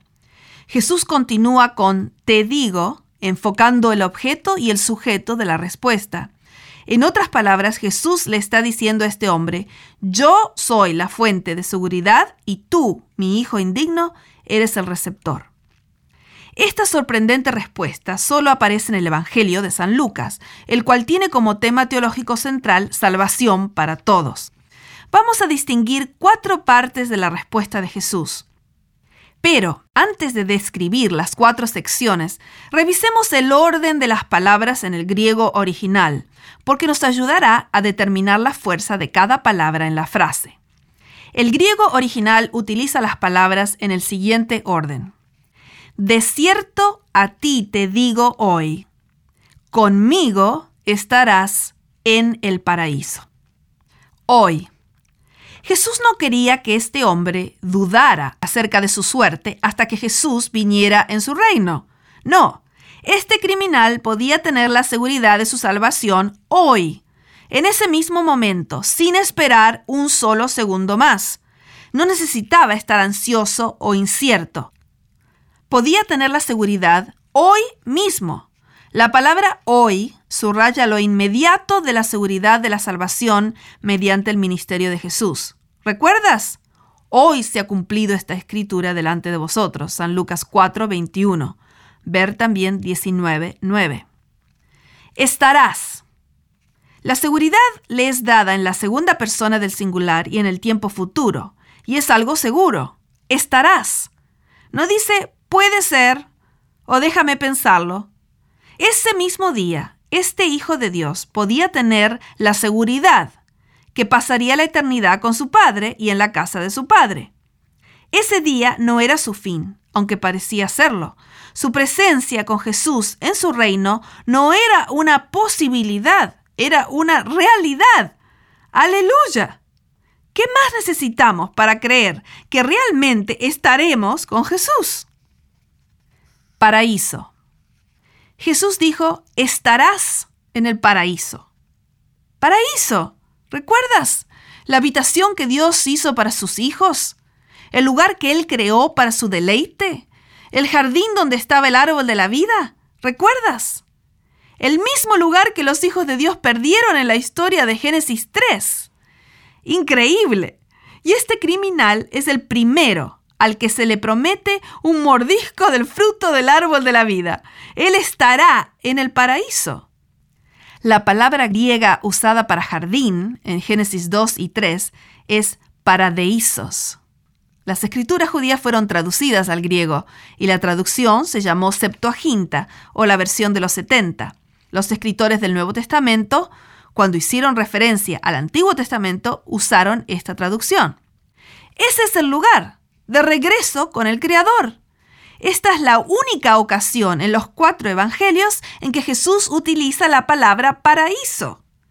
En ese mismo momento, al tomar sobre sí la pena de muerte que sus hijos merecían, les estaba abriendo nuevamente el camino para volver al hogar, el camino para retornar al árbol de la vida. Había decidido ofrecer su vida perfecta, que ninguno de nosotros puede ofrecer, como rescate por sus hijos. Y ahora ya podía prometer el paraíso. Y ese hijo indigno que estaba siendo crucificado junto a él fue el primer receptor de esa promesa. ¡Sorpresa! ¡El paraíso! El camino al hogar ha sido abierto. Tienes herencia después de todo. Conmigo. Tal vez te has dado cuenta que me he saltado esta palabra hasta ahora, y no he seguido el orden o la secuencia en el manuscrito griego. Ocurre que en el griego el peso del contenido está en el medio de la frase. Quise dejar esta palabra importante y central, conmigo, para el final. Jesús le está diciendo, todo lo que te dije es verdad, mi hijo indigno, porque tú estarás allí conmigo. Estarás en el paraíso porque estarás conmigo. Tienes una herencia allí, no porque eres merecedor, sino porque estarás conmigo. El mejor vestido es mi manto de justicia, que aunque no lo mereces, lo he colocado sobre ti. ¿Entiendes? Por eso está en el centro de mi respuesta. Yo soy tu seguridad. Tiene gran significado el hecho de que a lo largo de las escrituras judías, la muerte expiatoria y sustitutiva del Salvador haya sido ilustrada mediante la muerte de un animal, en muchos casos un becerro o un carnero. Ver las instrucciones para el día de la expiación. Levítico 16, 3, 6, 11, 14, 15, 18 y 27. Jesús fue el sacrificio para la expiación de los pecados. El Padre, en la parábola del Hijo Pródigo, usa la misma palabra que se usó en el Antiguo Testamento en griego para referirse a los animales utilizados en el día de la expiación. Se mataría el becerro gordo y comenzaría la celebración. Jesús moría para que pudiéramos tener un lugar en la casa del Padre. Oh, regocíjate, alma mía. Mi corazón salta de gozo al recibir una vez más la seguridad de mi salvación mediante su sangre. La seguridad del conmigo. Algún tiempo atrás, un predicador narraba su experiencia en un programa de televisión. Había sido parte de un importante grupo que acompañaba a un personaje político religioso de alto nivel en un viaje al Medio Oriente, para entablar importantes diálogos. Explicó quién era el personaje importante y señaló que el resto del grupo, incluyéndolo a él, apenas era su séquito. Cuando arribaron al país extranjero, el narrador perdió de vista a la persona con la que había viajado. La seguridad era tan fuerte que los guardaespaldas del individuo mantenían a distancia a cualquier otra persona que no fuera del grupo, y el narrador se encontraba fuera del círculo protegido por la seguridad. El pastor se desesperó e intentó explicar que él era parte del grupo, pero no había caso comenzó a temer que lo hicieran volver a los Estados Unidos sin cumplir su cometido, porque no estaba con el grupo protegido. En ese momento ocurrió algo que él nunca olvidará. El personaje, que ya estaba a muchos metros de distancia, miró hacia atrás y lo vio. Se detuvo, lo señaló y declaró, Él está conmigo. Instantáneamente, el círculo de seguridad se abrió como el mar rojo y el pastor caminó fácilmente por el medio. Todo porque el personaje había dicho, Él está conmigo.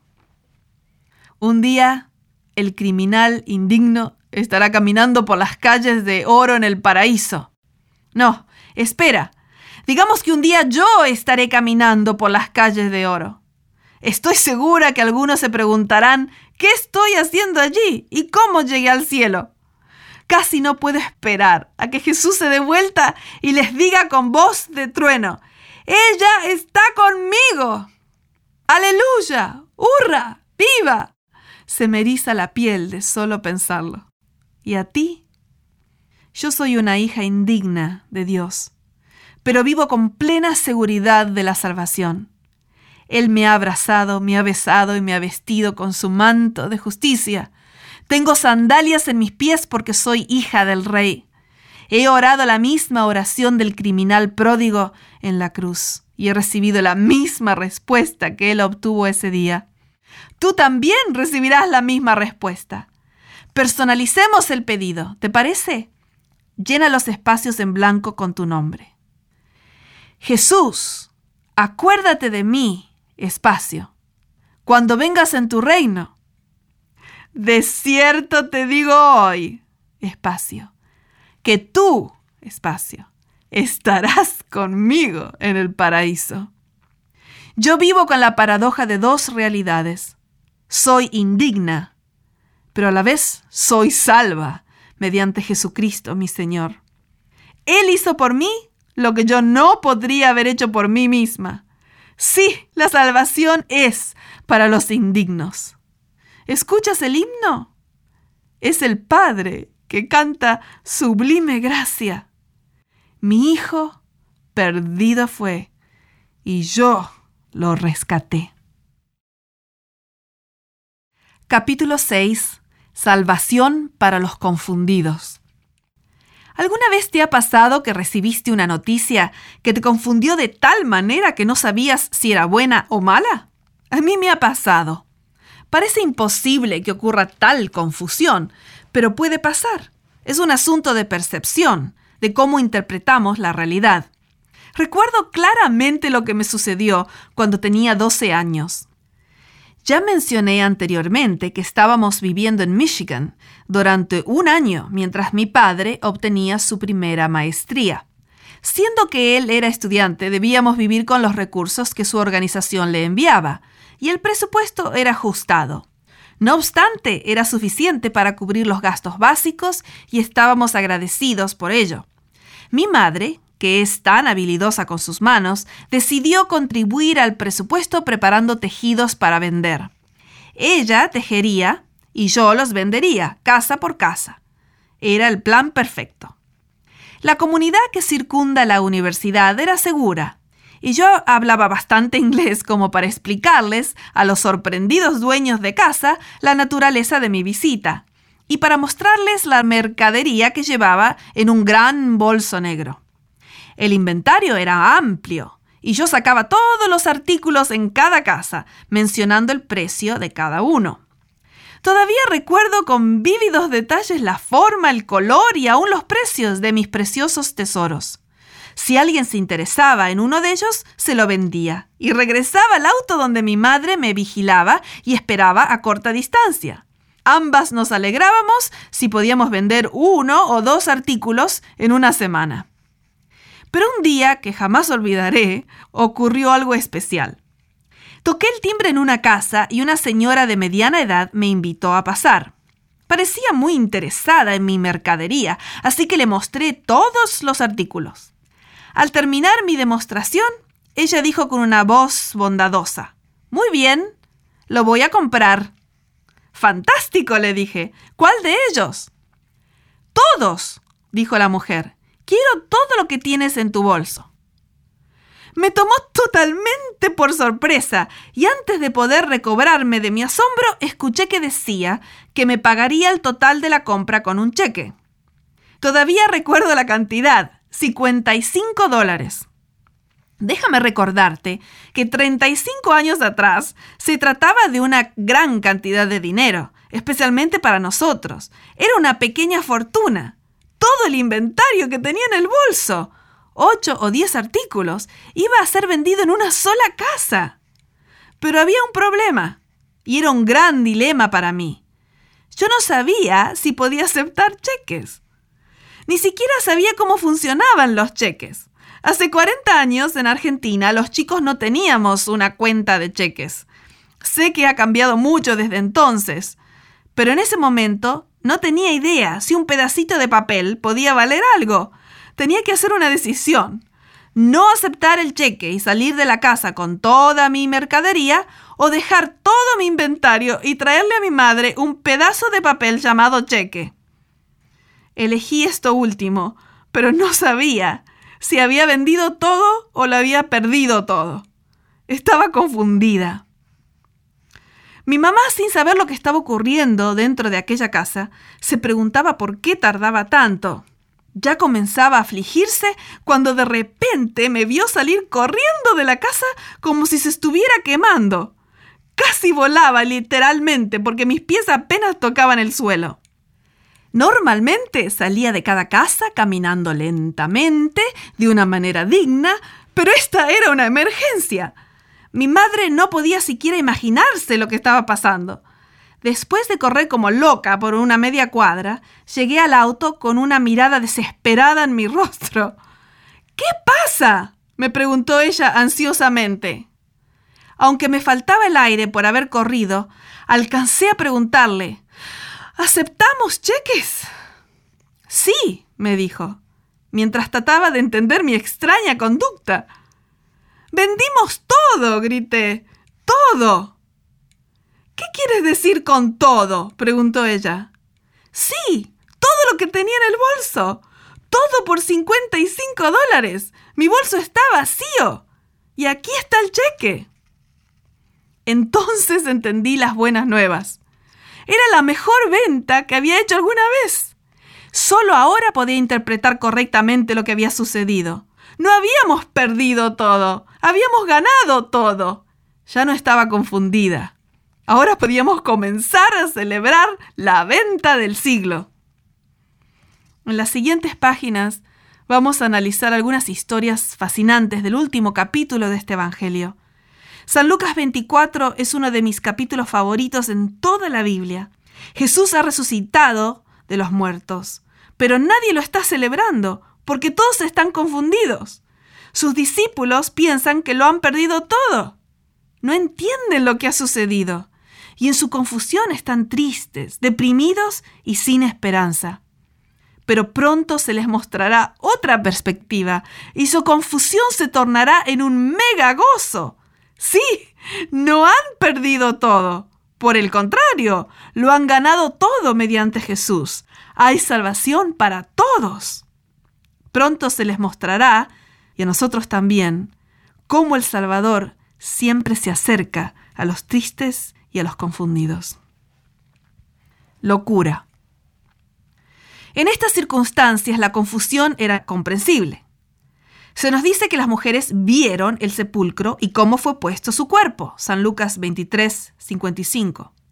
Así que cuando vuelven a la tumba el domingo de mañana, trayendo las especias aromáticas que habían preparado, ver San Lucas 24.1, ya saben lo que van a ver. La misma escena, ¿verdad? Pero en lugar de eso, hallaron removida la piedra del sepulcro y no hallaron el cuerpo del Señor Jesús. Versículos 2 y 3. Pero ellas habían visto el cuerpo dentro de la tumba.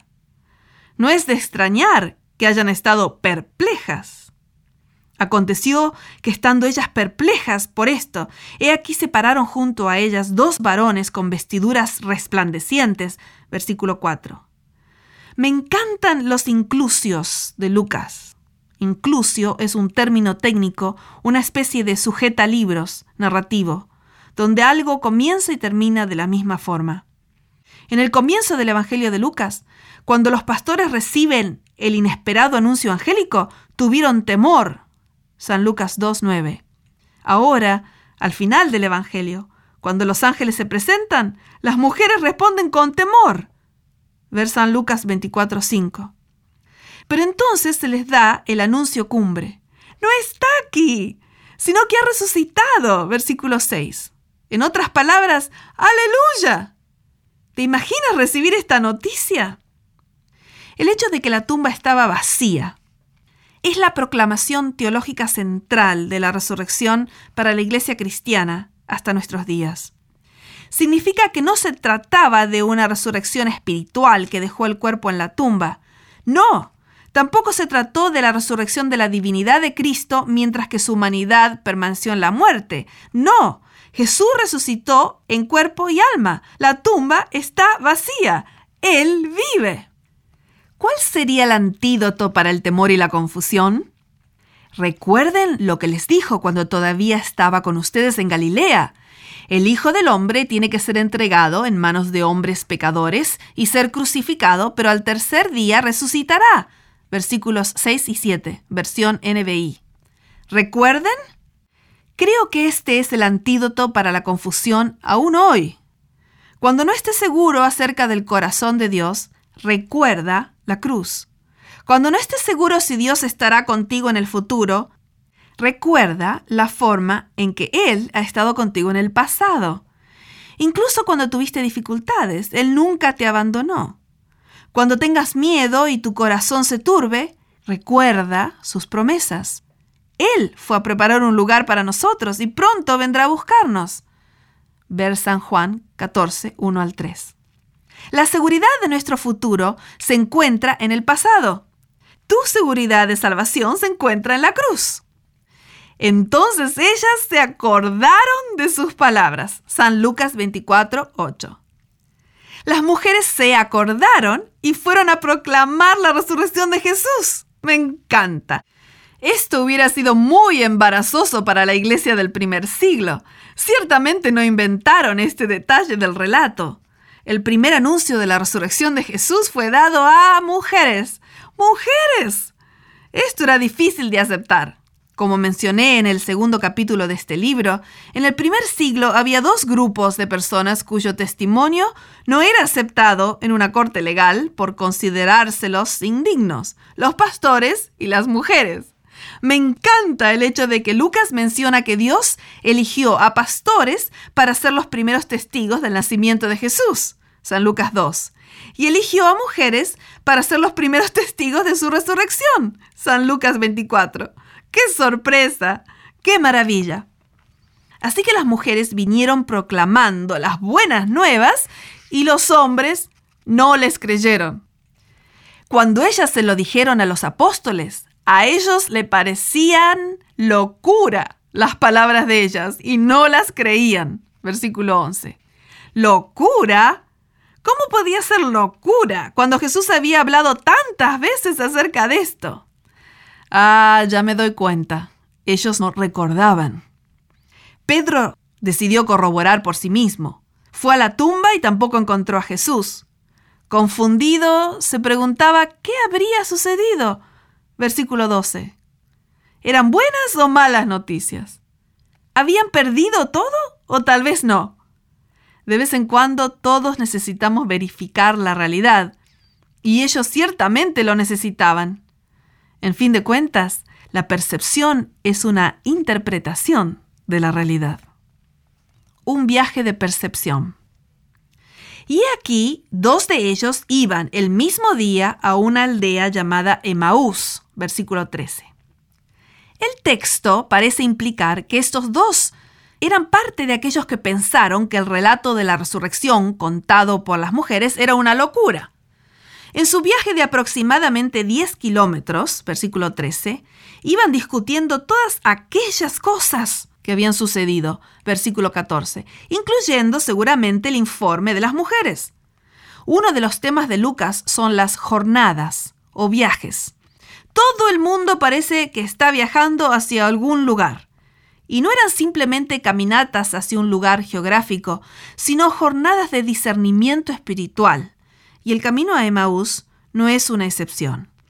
Allí ocurre algo extraordinario. Sucedió que mientras hablaban y discutían entre sí, Jesús mismo se acercó y caminaba con ellos. Versículo 15. El Señor resucitado de quien los ángeles habían informado a las mujeres, se presenta en su medio. Solo al lector se le advierte del secreto, mientras que los viajeros no lo reconocen. En los Evangelios, la visión y la ceguera física están íntimamente relacionadas con la visión espiritual y la capacidad de reconocer la identidad y la misión de Jesús. Pero los viajeros no captan ni lo uno ni lo otro, no saben ni quién es ni lo que ha hecho. ¿Cuántas veces nuestras lágrimas no nos permiten ver a Jesús? Me pregunto cuántas veces nuestra percepción equivocada retrasa nuestro gozo. Sin embargo, me alegra tanto saber que Jesús siempre camina junto al triste, el deprimido y el confundido. Siempre. Si tú te sientes así hoy, cree de verdad que Dios está contigo. Así que el diálogo comienza y les dijo, ¿qué pláticas son estas que tenéis entre vosotros mientras camináis? Versículo 17. En respuesta a la pregunta de Jesús, se detuvieron cabizbajos. Versículo 17, versión NBI. Se detuvieron porque no podían creer que hubiera alguien que no supiera la razón de su tristeza. Su angustia se refleja en la pregunta de Cleofas. ¿Eres tú el único forastero en Jerusalén que no has sabido las cosas que en ella han acontecido en estos días? Versículo 18.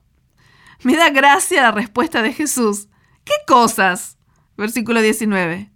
Es como si les dijera, ¿acaso ocurrió algo este fin de semana? Por mucho tiempo pensé que era solamente una expresión humorística pero ahora creo que les estaba dando la oportunidad de explicar la versión que ellos tenían de lo sucedido. Su versión. Lo hemos perdido todo.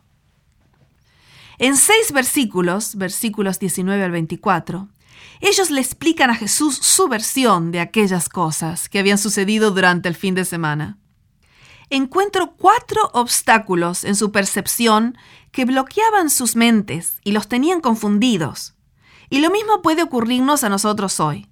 Son obstáculos que pueden transformarse en una carga pesada que retrasa nuestro discernimiento espiritual y nos priva del gozo de la salvación. El primero es una percepción limitada.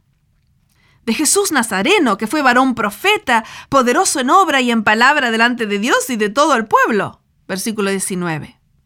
Es verdad que Jesús dio profecías y actuó como un profeta muchas veces, incluso se llamó a sí mismo profeta, San Lucas 4:24. Pero él era mucho más que eso, era el Mesías, era y es Dios, el Salvador del mundo. Pero ellos no lo percibían así. El mayor obstáculo en nuestro discernimiento espiritual es una percepción limitada. No entendemos todas las cosas, pero nos animamos a juzgar con nuestra percepción limitada, o más bien juzgar equivocadamente, los actos de Dios, su cronograma, sus motivos, sus intervenciones o la ausencia de ellas. Aunque no entendamos las cosas, cuando llegamos a confiar en Dios, también llegamos a confiar que sus percepciones están por encima de las nuestras. La segunda percepción que se ha transformado en una carga para ellos es el fatalismo. Para ellos todo ha terminado. Y cómo le entregaron los principales sacerdotes y nuestros gobernantes a sentencia de muerte y le crucificaron. San Lucas 24:20. Jesús les había dicho muchas veces que la crucifixión no era el fin de todo, pero para ellos parecía el fin. ¿Alguna vez te has sentido así? Tu matrimonio ha fracasado, te han despedido del trabajo, terminaste una relación amistosa. Ya basta, se terminó. En esos momentos es difícil imaginar que pueda quedar algo bueno, difícil imaginar que Dios tiene la capacidad de hacer que todas las cosas sean para el bien de aquellos que le aman. Ver Romanos 8:28. Y los sueños van muriendo despacio, muy despacio. En casa tengo una taza grande que me regalaron mis queridos amigos Mirta y Alan, que uso casi todas las mañanas para el desayuno. Dice, justo cuando el gusano pensaba que el mundo se había terminado para él, se transformó en mariposa. Algo así les estaba por suceder a los viajeros en el camino de Maús. Para un cristiano no hay callejones sin salidas, ni siquiera en la muerte, porque en Cristo tenemos vida eterna. El tercer obstáculo para su comprensión es la lamentación. Pero nosotros esperábamos que Él era el que había de redimir a Israel. Versículo 21. ¿Te suena familiar? Yo creía que esta era la persona que Dios había elegido para mí. Esperábamos que nuestros hijos hicieran lo correcto. A esta altura esperaba haber terminado. Esperábamos que Él era el que había de redimir a Israel esperaban. Él ha redimido al mundo. Él puede hacer muchísimo más de lo que pedimos, imaginamos o esperamos. Sigue esperando, sigue imaginando. Dios tiene caminos que son más altos que nuestros caminos y pensamientos más altos que los nuestros. No permitas que la lamentación sobre el pasado te prive del presente y del futuro. El último obstáculo es el más peligroso y el más predominante, la incredulidad. Aunque también nos han asombrado unas mujeres de entre nosotros. Versículo 22. De paso, ¿no crees que las mujeres son asombrosas? Más te vale. Bueno, pero ese no era el punto principal. Aunque también nos han asombrado unas mujeres de entre nosotros, las que antes del día fueron al sepulcro, y como no hallaron su cuerpo, vinieron diciendo que también habían visto visión de ángeles, quienes dijeron que él vive. Y fueron algunos de los nuestros al sepulcro, y hallaron así como las mujeres habían dicho, pero a él no le vieron. Versículos 22 al 24. En algún momento ellos parecen recordar la profecía de Jesús acerca del tercer día, versículo 21. Ahora contaban con un informe de primera mano de que la tumba estaba vacía y de una visión sobrenatural que lo confirmaba, pero no lo creían, porque ellos no lo habían visto. Ver para creer pronto ya no sería posible, porque Jesús ascendería al cielo. Por eso el creyente camina por fe y no por vista. Sin embargo, no es una fe ingenua. porque está basada en muchos hechos. No obstante, en algún momento tienes que elegir creer. Y ahora llega el momento de escuchar la propia versión de Jesús, su propia interpretación. La versión de Jesús. Lo he ganado todo para ustedes. Antes de continuar, quisiera decirte que las palabras de Jesús en esta sección han llegado a ser un concepto clave en mi ministerio. En este incidente Jesús explicará cómo interpretar la escritura como una unidad. Entonces Él les dijo, oh insensatos y tardos de corazón para creer todo lo que los profetas han dicho. ¿No era necesario que el Cristo padeciera estas cosas y que entrara en su gloria?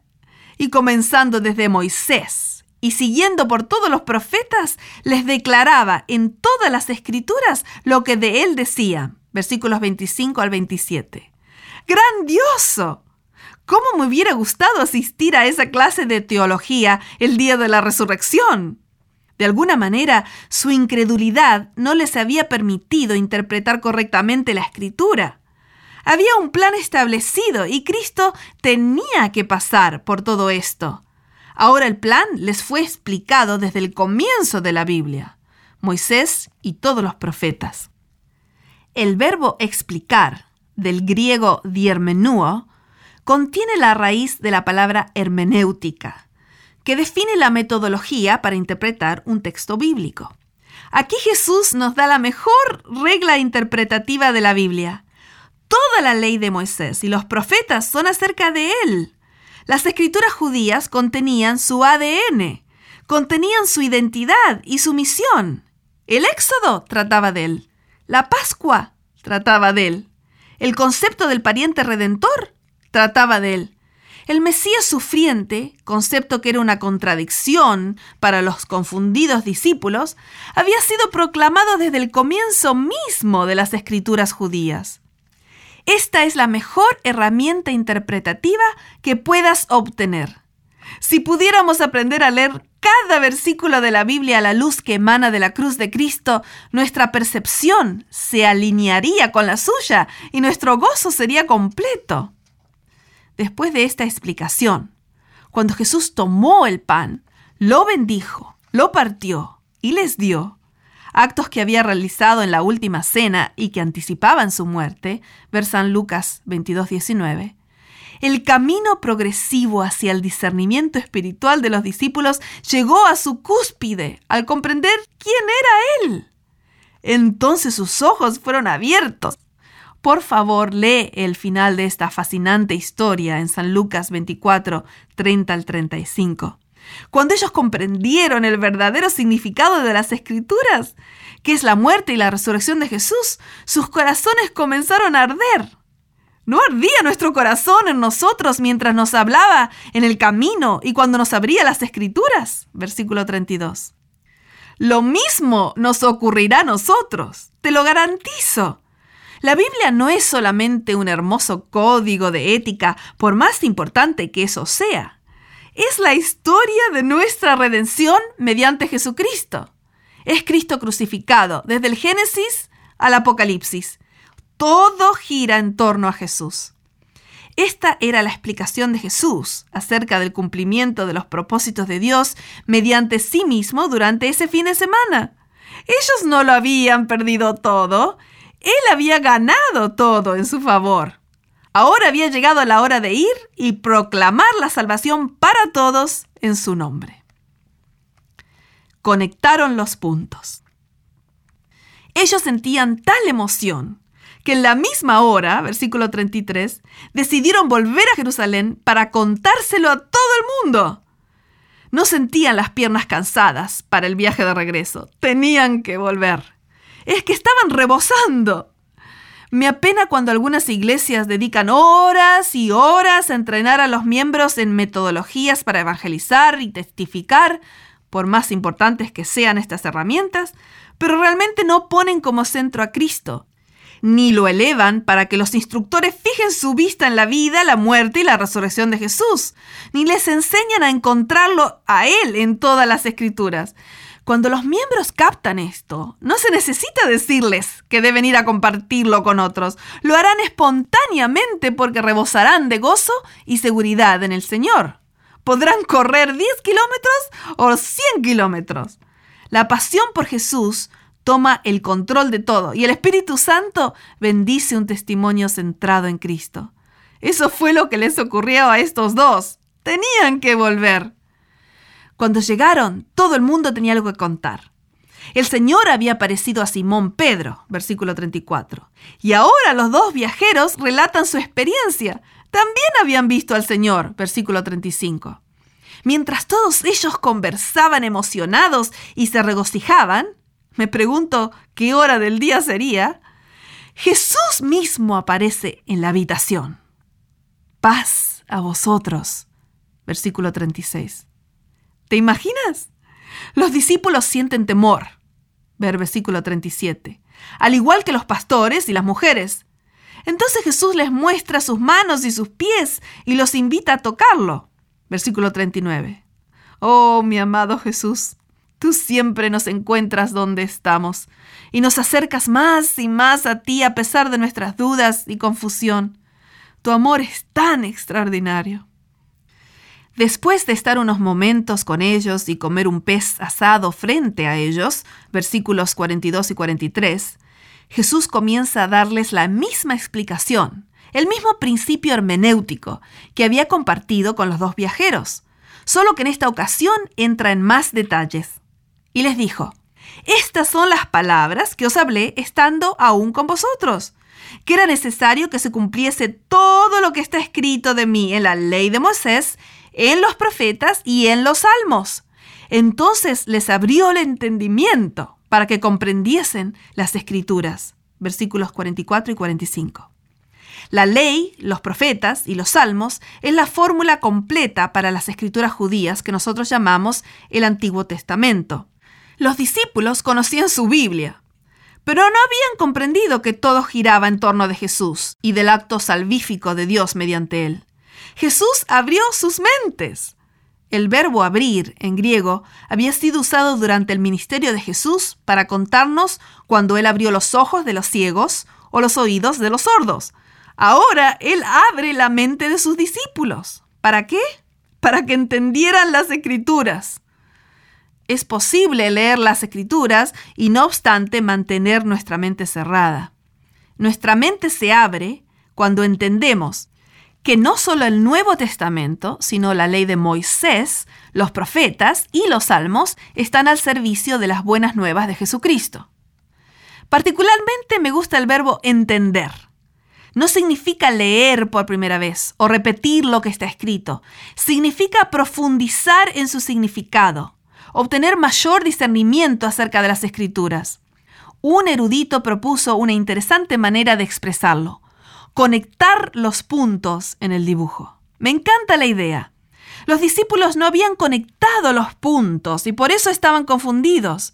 No habían entendido que el tabernáculo, el día de la expiación, el sábado y otros innumerables conceptos preciados de las escrituras judías se relacionaban con Cristo. Ahora les resultaba claro. Ahora estaban listos. Después de explicarles que Él tenía que morir y resucitar, versículo 46, les da la comisión de proclamar las buenas nuevas a todos, que se predicase en su nombre el arrepentimiento y el perdón de pecados en todas las naciones, versículo 47. ¿A todos? ¿En serio Jesús? ¿Que la salvación es para todos? Sí, la inclusión de todos para recibir las bendiciones de Dios ya había sido prometida a Abraham. Ver Génesis 12:3.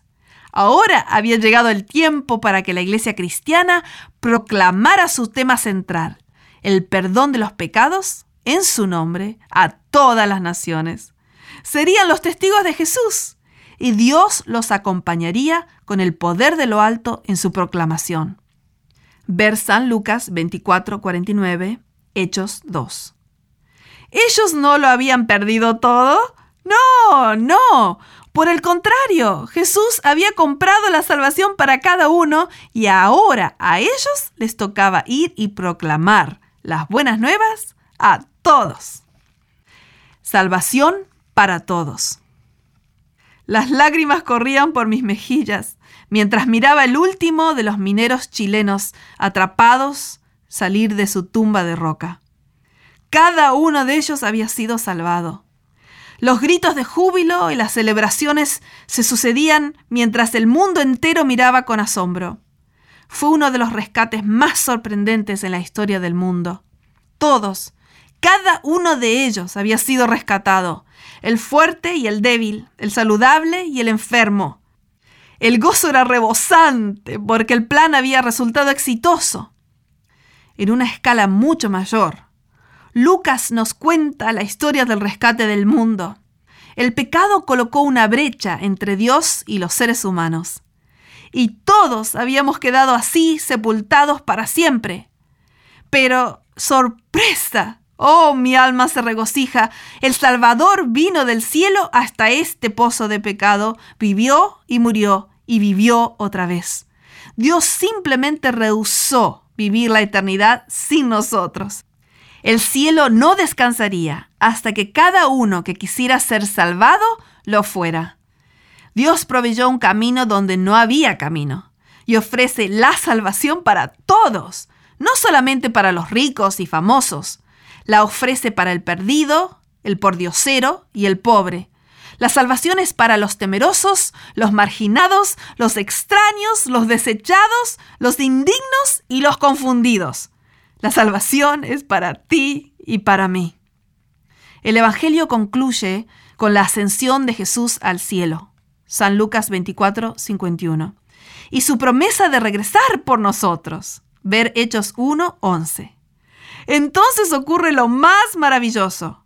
Una vez que los discípulos entendieron, una vez que entendieron las escrituras y el plan, una vez que aceptaron la certeza de lo que Jesús había hecho por ellos, entonces celebraron. Celebraron porque entendieron que eran buenas nuevas. No lo habían perdido todo, habían ganado todo mediante Jesucristo.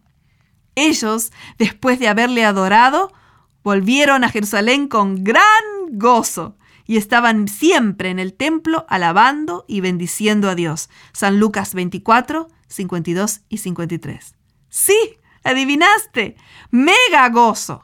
Así como los ángeles lo anunciaron al comienzo del Evangelio, ahora los discípulos sienten el mismo mega gozo. Que nuestra mente se abra para aceptar el plan de Dios y nuestro corazón arda dentro de nosotros al entender que nuestra salvación está asegurada en Jesús. ¿Lo decimos juntos? ¿Me acompañas? Uno, dos y tres. ¡Viva! ¡Viva! Para más información o para ver programas, conéctate con www.jesús 101institute.com.